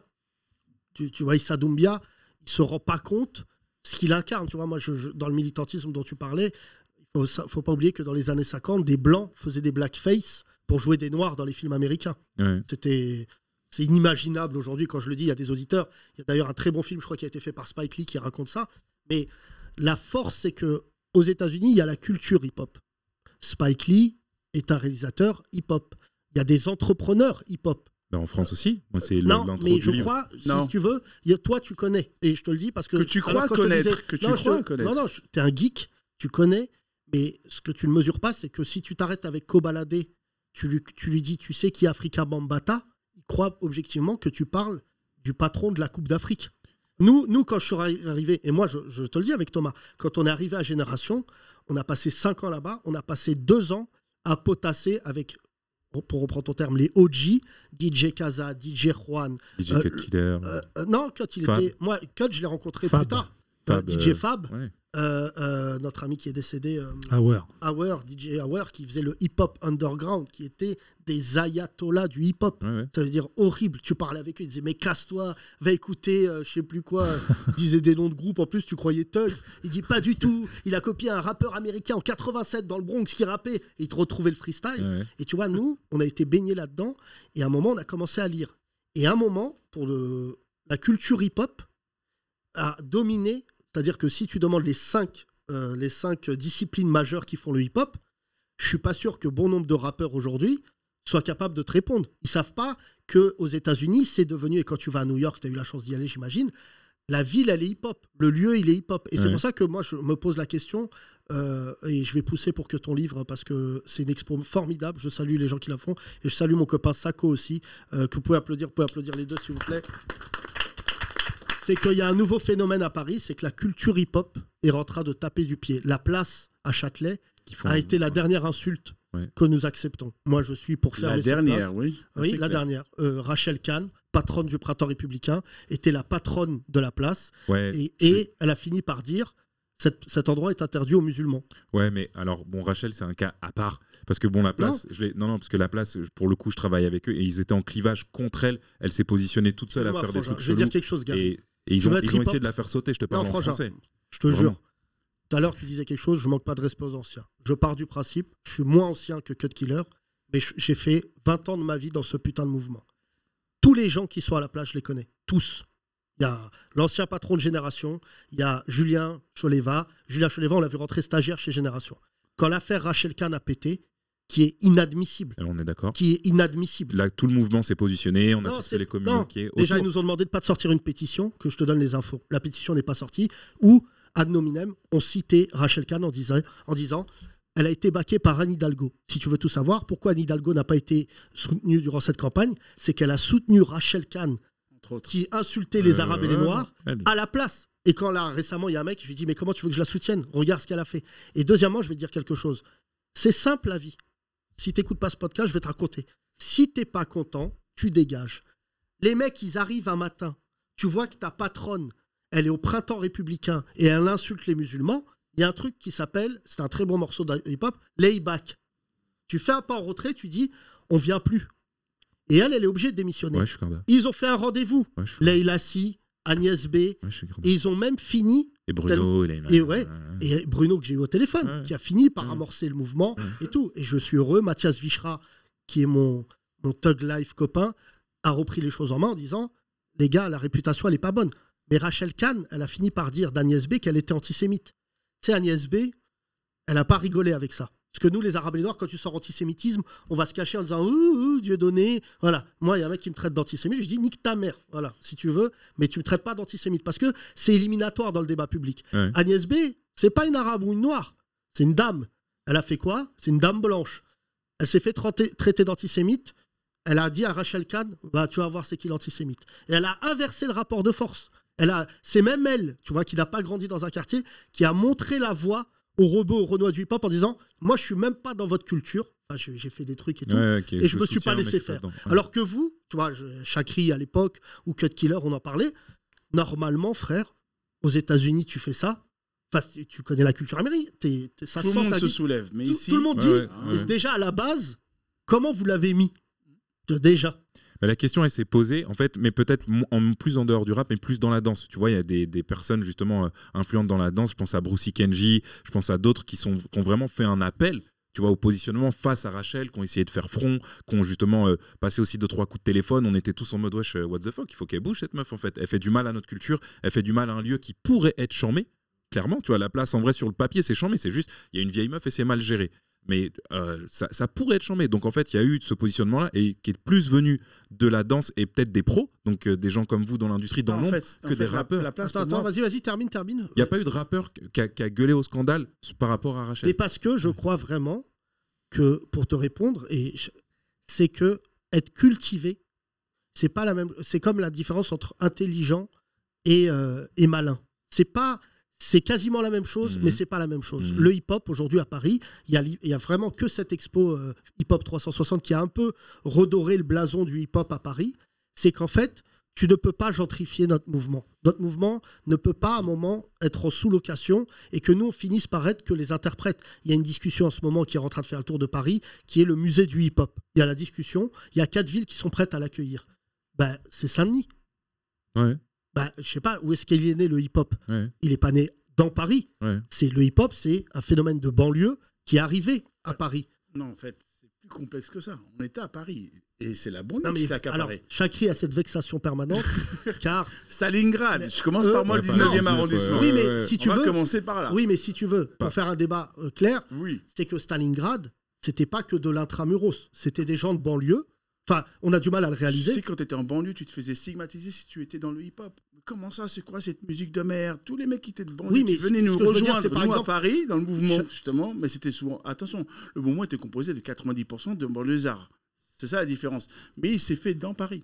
Oui, mais ce que je veux Et, dire est- par et là, de Paris, il, est- il s'est développé en oui, banlieue. mais si tu veux, Oui, mais aujourd'hui, la symbolique, De par le rap en français banlieue. en plus. Là, on la l'assimile- symbolique- on l'assimile beaucoup plus au rap français. C'est pour le- ça que vous vouliez absolument mettre en avant le fait que les banlieues, c'est le rap et ça vient de là. Non, non, non, non. Moi, je pense qu'il voulait faire Les rappeurs sont Mais moi, de je- banlieue. mais le Je- fait moi, que je- mais le le rap français, en banlieue, le rap en France, il a émergé à Paris. Mais comme la scène Oui, mais avec comme des le. Bronx à New York, en fait, le musée du, du banlieusards. hip-hop, le musée du hip-hop à New York, tu vois, il est dans le Bronx, et je pense que ça fait sens que le, le musée du hip-hop en France, tu vois, il soit soit Ah, mais moi, dans je- le je- 19, soit, Mais soit même dans la, la place, la place n'aurait jamais dû se retrouver au forum. Déjà pour commencer. Ouais, c'est une deuxième, c'est une troisième génération. c'est la qui était, première, euh, première des choses. Alors, jamais Non, mais déjà, c'est mal connaître Ah oui. le hip-hop que de le mettre à Châtelet parce qu'il y a. Footlocker. C'est que déjà à la base. non, mais il y a- non, mais C'est vrai. Non, mais c'est pour ça que je te dis, j'aime, j'aime ton caractère, j'aime, ce que tu es, Gary, mais surtout, c'est nous, on n'est pas des OG ou quoi que ce soit. Moi, j'ai arrêté le hip-hop. J'ai arrêté le hip-hop. euh, on a arrêté Génération. Euh, Je l'ai déjà expliqué pourquoi. C'est que les hommes qu'on devenait n'étaient plus en rapport avec le rap qu'on écoutait. C'est-à-dire qu'il fallait laisser des gens interviewer. euh, euh, pas la fouine parce que je l'ai interviewé, mais tu vois, la nouvelle génération. Non, qui Koba, tu citais tout à l'heure. par Ouais, Non, on je- est parti avant. Quoi. avant Ouais, on c'est- est, on est parti avant Koba, mais, mais tu vois, le rap, moi, je changeais des couches et j'entendais des rappeurs dire je vais te brûler ta mère. Je disais, mais ça n'a plus rien à voir avec ma vie. Et tu vois, et il y a quand même, et j'en parle avec Fred Musa, qui est un mec formidable, euh, c'est quand à un moment, t'es vieux, tu prends de l'âge, on n'est pas vieux, vieux, mais. Et tu vois des jeunes arriver et dire des poncifs absolument insoutenables. T'avais 30 ans quand t'es parti de Génération. On avait 30, 30 32. 33. Non, t'es fou. Quoi? Génération Ouais, on est parti en 2008. Bah, t'es fou, j'avais pas 30 ans en 2008. Eh ben, ah oui, non, t'avais 26. ouais. Ouais. Moi, j'avais 30. Moi, j'avais c'est 30. toi qui avais 30. Ouais. Mais surtout, J'avais l'âge de Gary. Moi, ce que j'ai vécu à Génération, des gens avec qui j'ai travaillé sont morts euh, à Génération, euh, pas à Génération, mais étaient avec moi à Génération, sont décédés. J'ai un lien affectif parce qu'en plus, surtout, on a mesuré avec Thomas que c'est, je le dis souvent aux humoristes ici présents, que c'était une période, frère, de liberté hors norme. Et en plus, moi, je vais te le dire avec un sonore. tu parles Ben, non, mais Génération, en 2000, Ah, C'est la seule que j'écoutais. en- euh, en 2003, ouais, t'arrives, C'est un truc de on est des branleurs avec Thomas. J'ai 20 ans. Non, Là, non, il y a- moi, J'étais on- on plutôt fait- sérieux. Je suis devenu branleur quand je t'ai rencontré. On fait, on fait- non mais on fait des sketchs, ça marche. À l'époque, on est deux personnes à faire des sketchs. Il y a un mec qui s'appelle Chicken Boubou, mais euh, ce feignant n'a fait qu'un morceau qui s'appelle Pas de porc, Ouais. le remake de Hardcore de Kerry James. Et nous, on lance nos sketchs. On est à génération, et tu sais, c'est vraiment, je le dis pour que tu mesures, et j'essaye avec les talents qui sont les nôtres de le faire. C'est valable pour toi, Kino. C'est qu'en fait, t'es tellement Oui, dans un euh, dojo. Kino est toujours là, mesdames Oui, et Kino messieurs. est là. Vous avez tué le rock Et en fait, le truc, c'est que on passait nos journées dans le dojo à faire des sketchs et on le faisait écouter aux mecs les plus mais caïras de la terre. Et ils rigolaient. Mais nous, on n'avait pas cette unité de mesure qui est valable pour nos darons. Tu sais, tes darons quinfres, quand tu fais une vanne à ton daron, s'il a juste un petit rictus, bah en fait, ça va faire rire d'autres gens. Tu vois, c'était une unité de mesure. Et nous, les rappeurs, ils rigolaient, mais on savait pas que quand, à l'extérieur, ça faisait rire encore plus fort. Et notre patron de génération, Bruno, que je salue, nous disait Ouais, je crois que vous avez un. bon, J'entends parler de vous de temps en temps. Et un jour, je suis arrivé euh, dans une soirée canal et tout le monde disait Putain, il y a les mecs de génération Bah, Frère, double fierté. Génération, donc ils avaient l'impression de s'encanailler. Puis deux sur deux, ce qu'on faisait, c'était vraiment. Mais ce qui m'a frappé, surtout pour te finir l'anecdote sur Génération, c'est que on n'était pas livré à nous-mêmes, c'est pas vrai, mais il y avait ce truc qui n'existe plus dans le hip-hop où il y avait des vrais anciens. Tu vois, Kaza, que j'aime d'un amour fraternel, était le DJ de Raga Sonic. Hmm. Et cet album, Raga Sonic, a été produit par l'un des plus grands producteurs de France qui est décédé, qui s'appelle Rude Lion, qui avait, s'il était né dans un autre endroit, aurait été considéré comme un mec qui a l'oreille absolue. C'était, en termes de production, faut dire reggae, c'était un- c'est juste, il avait un très très très mauvais caractère, mais pour pas dire l'un des pires caractères. Et en fait, moi là où j'en veux à la maison, de disques, j'ai un pote à moi qui s'appelle Rico, euh, qui, qui est là, qui a connu ces années-là hip-hop, c'est de ne pas savoir gérer la folie de notre créativité. Tu vois, Doc Gineco, par exemple, s'il avait été bien travaillé, ça serait l'équivalent de euh, Gainsbourg. Tu vois, Ouais, il a poussé ouais. le mimétisme jusqu'à la défonce. Ouais. Et t'écoutes l'album Première Consultation, qui reste encore aujourd'hui, je crois, l'album L'un des, oui, le plus vendu. le plus vendu c'est ça, hein. en physique, hein, parce que maintenant il y a le C'est stream. pas Diams. Non, je crois que je, je crois que c'est Première Consultation. T'as raison, mais je crois que c'est dans les mêmes eaux. Mais Première Consultation, Mano aussi. quand c'est sorti, euh, quand le morceau Voilà. Dans ma rue est sorti, et moi j'ai un pote à moi qui euh, récemment je lui disais, Dans ma rue tu le fais écouter à Sciences Po, c'est de la sociologie. Tu vois, c'est comme il te raconte euh, Porte de la Chapelle, Ouais. euh, tu vois. Et en fait, derrière, il y a tout ce truc qu'on a connu après avec les footeux, c'est gérer le succès. Et on en parle de temps en temps avec Chakri. Les Arabes et les Noirs, les Blancs de banlieue, ils ont un talent hors norme. Mais ils savent pas gérer le succès. C'est Ça s'apprend. Les footeux, tu vois, Atem Ben Arfa, ce qui s'est passé là, c'est la preuve que Kaira un jour, Kaira toujours. Non, mais il faut être accompagné. En fait, c'est aussi, tu as des métiers. En fait, tu as, des métiers qui sont des talents, tu as des métiers euh, de journaliste, tu as des métiers de manager, tu as des métiers de coach, etc. Et en fait, dans le Peura, tu vas avoir des managers qui sont par problème de trust par rapport à cette opposition, quand je disais les heals, pensent qu'il faut mettre d'abord des, des, des meufs, ensuite nanana. Donc les heals, euh, on, on visualise, chacun visualise son, son, son heal. Tu t'imagines quand même que c'est des gens qui vont devoir nous dire qui c'est qu'il faut mettre? Non, Non, c'est pas logique. que, Ça n'a jamais fait, été le cas en fait. De- C'est comme, c'est comme tu dis, euh, voilà, j'ai le patron d'un label, euh, Universal, euh, Sony, qui va décider qui, euh, qui peut travailler euh, au nom du hip-hop. C'est pas du tout ce que j'ai dit. Moi, je pense, je- moi, je pense que tu Moi, travailles, tu beaucoup avec trop, cette idée. tu travailles beaucoup trop justement avec une frange de la, de- du business qui, pour moi, euh, n'a même pas lieu d'être. Tu n'es je- pas un- aussi autonome et indépendant que tu veux l'annoncer. Tu le penses peut-être, mais tu ne l'es pas du tout. hein. Bah, quand Ok. tu Tu es dans la complaisance la plus totale. D'ailleurs, je vais même encore plus loin. Souvent, la danse, c'est comme ça, en fait. Souvent, les gens de la danse, euh, c'est normal, c'est le parent pauvre du hip-hop pour moi, la danse. Exactement. C'est ceux qui sont arrivés en dernier. c'est- c'est 100% vrai. C'est ceux qui sont arrivés en dernier. réussi à trouver Ils un sont modèle là, économique Ils sont obligés d'être super complaisants avec tout le monde Ouais. alors qu'ils ont la rage au fond d'eux-mêmes. Et d'ailleurs, c'est pour ça qu'ils font des voltiges de malades. Ouais. C'est parce qu'à un moment, on vous a oublié. Et aujourd'hui, vous êtes obligé d'être complaisant avec vraiment tout le monde, super sympa avec T'as tout dansé le combien de temps, euh, Gary. J'ai dansé 15 ans, mais aujourd'hui, je danse plus depuis de bien nombreuses années, donc je me sens pas forcément euh, surattaqué par ça. Et en fait, sur ce que tu viens de dire en me disant ne fais pas ça, c'est absolument pas ce que j'ai dit. J'ai pas dit qu'il fallait laisser d'autres personnes décider. Au contraire, j'ai dit que eux, ils sont en train de faire ça. J'ai pas dit que j'étais en accord ou pas en accord. J'ai dit c'est ce qui se passe. C'est déjà un début de changement. Maintenant, c'est à nous d'insuffler le reste, justement parce qu'en plus, on a maintenant une position de force qu'il n'y avait pas avant. Depuis tout à l'heure, c'est ce que je suis en train de dire. Il y a eu un quiproquo, je pense, parce non, que non, c'est Gary, euh, tu as j'ai- été très clair. Oui, Alors, oui. il faut que tu comprennes. C'est la fin de ce TPMP hip-hop. Euh, il se retrouve après raconter un mes truc petites pour, finir une, une dernière anecdote. On a très bien compris et je te félicite pour ce que tu viens de dire, Gary. Je- je- quand on était à Génération, notre premier combat politique dans le hip-hop avec Thomas, euh, c'est qu'on a appris que les danseurs de hip-hop, comme en, ça vous êtes complémentaires avec Chakri, vous dites la même chose mais pas de la même manière. Mais euh, les gens du hip-hop, la danse, je dirais pas le parent pauvre parce que je trouve ça euh, un peu offensif, c'est que il y a une incompréhension parce que à un moment vous êtes tous égaux dans la danse. C'est une chorégraphie euh, et les gens du hip-hop, comme tu le sais, peuvent tout danser. C'est pas le cas des autres. Et on avait eu un- une discussion avec, euh, on était à Génération, des danseurs sont venus se plaindre que sur le spectacle Les Dix Commandements de Pascal Obispo, tu te souviens Ouais, ouais. Les danseurs hip-hop qui dansaient derrière étaient moins bien payés que les autres danseurs. Ouais. Et en fait, on s'est dit, on avait fait une vanne, nous, qui a été reprise partout, c'est-à-dire, pourtant, c'est la même choré. Tu vois? Et en fait, ça avait cartonné. Les danseurs s'étaient approprié notre première punchline avec Thomas, donc on avait dû dire, ah, pourtant, c'est la même choré.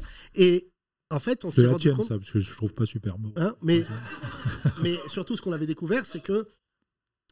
Et ton livre, on va le lire avec attention et tu seras le bienvenu dans cette émission quand tu veux, mon cher ami. Mais il faut comprendre, il n'y a rien de pire, et ça rejoint le, con- le contexte actuel, que le racisme qui s'ignore.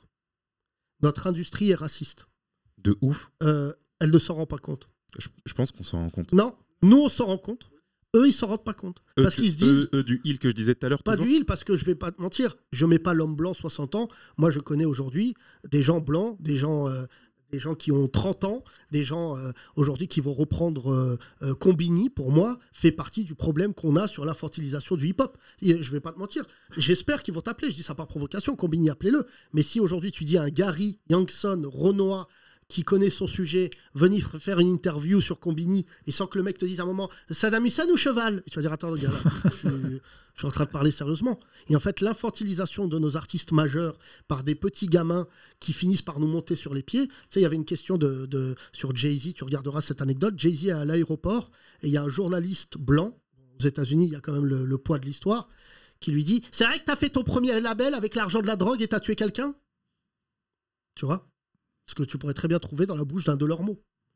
Et Jay-Z s'est arrêté, il a dit C'est mieux, retire ta question.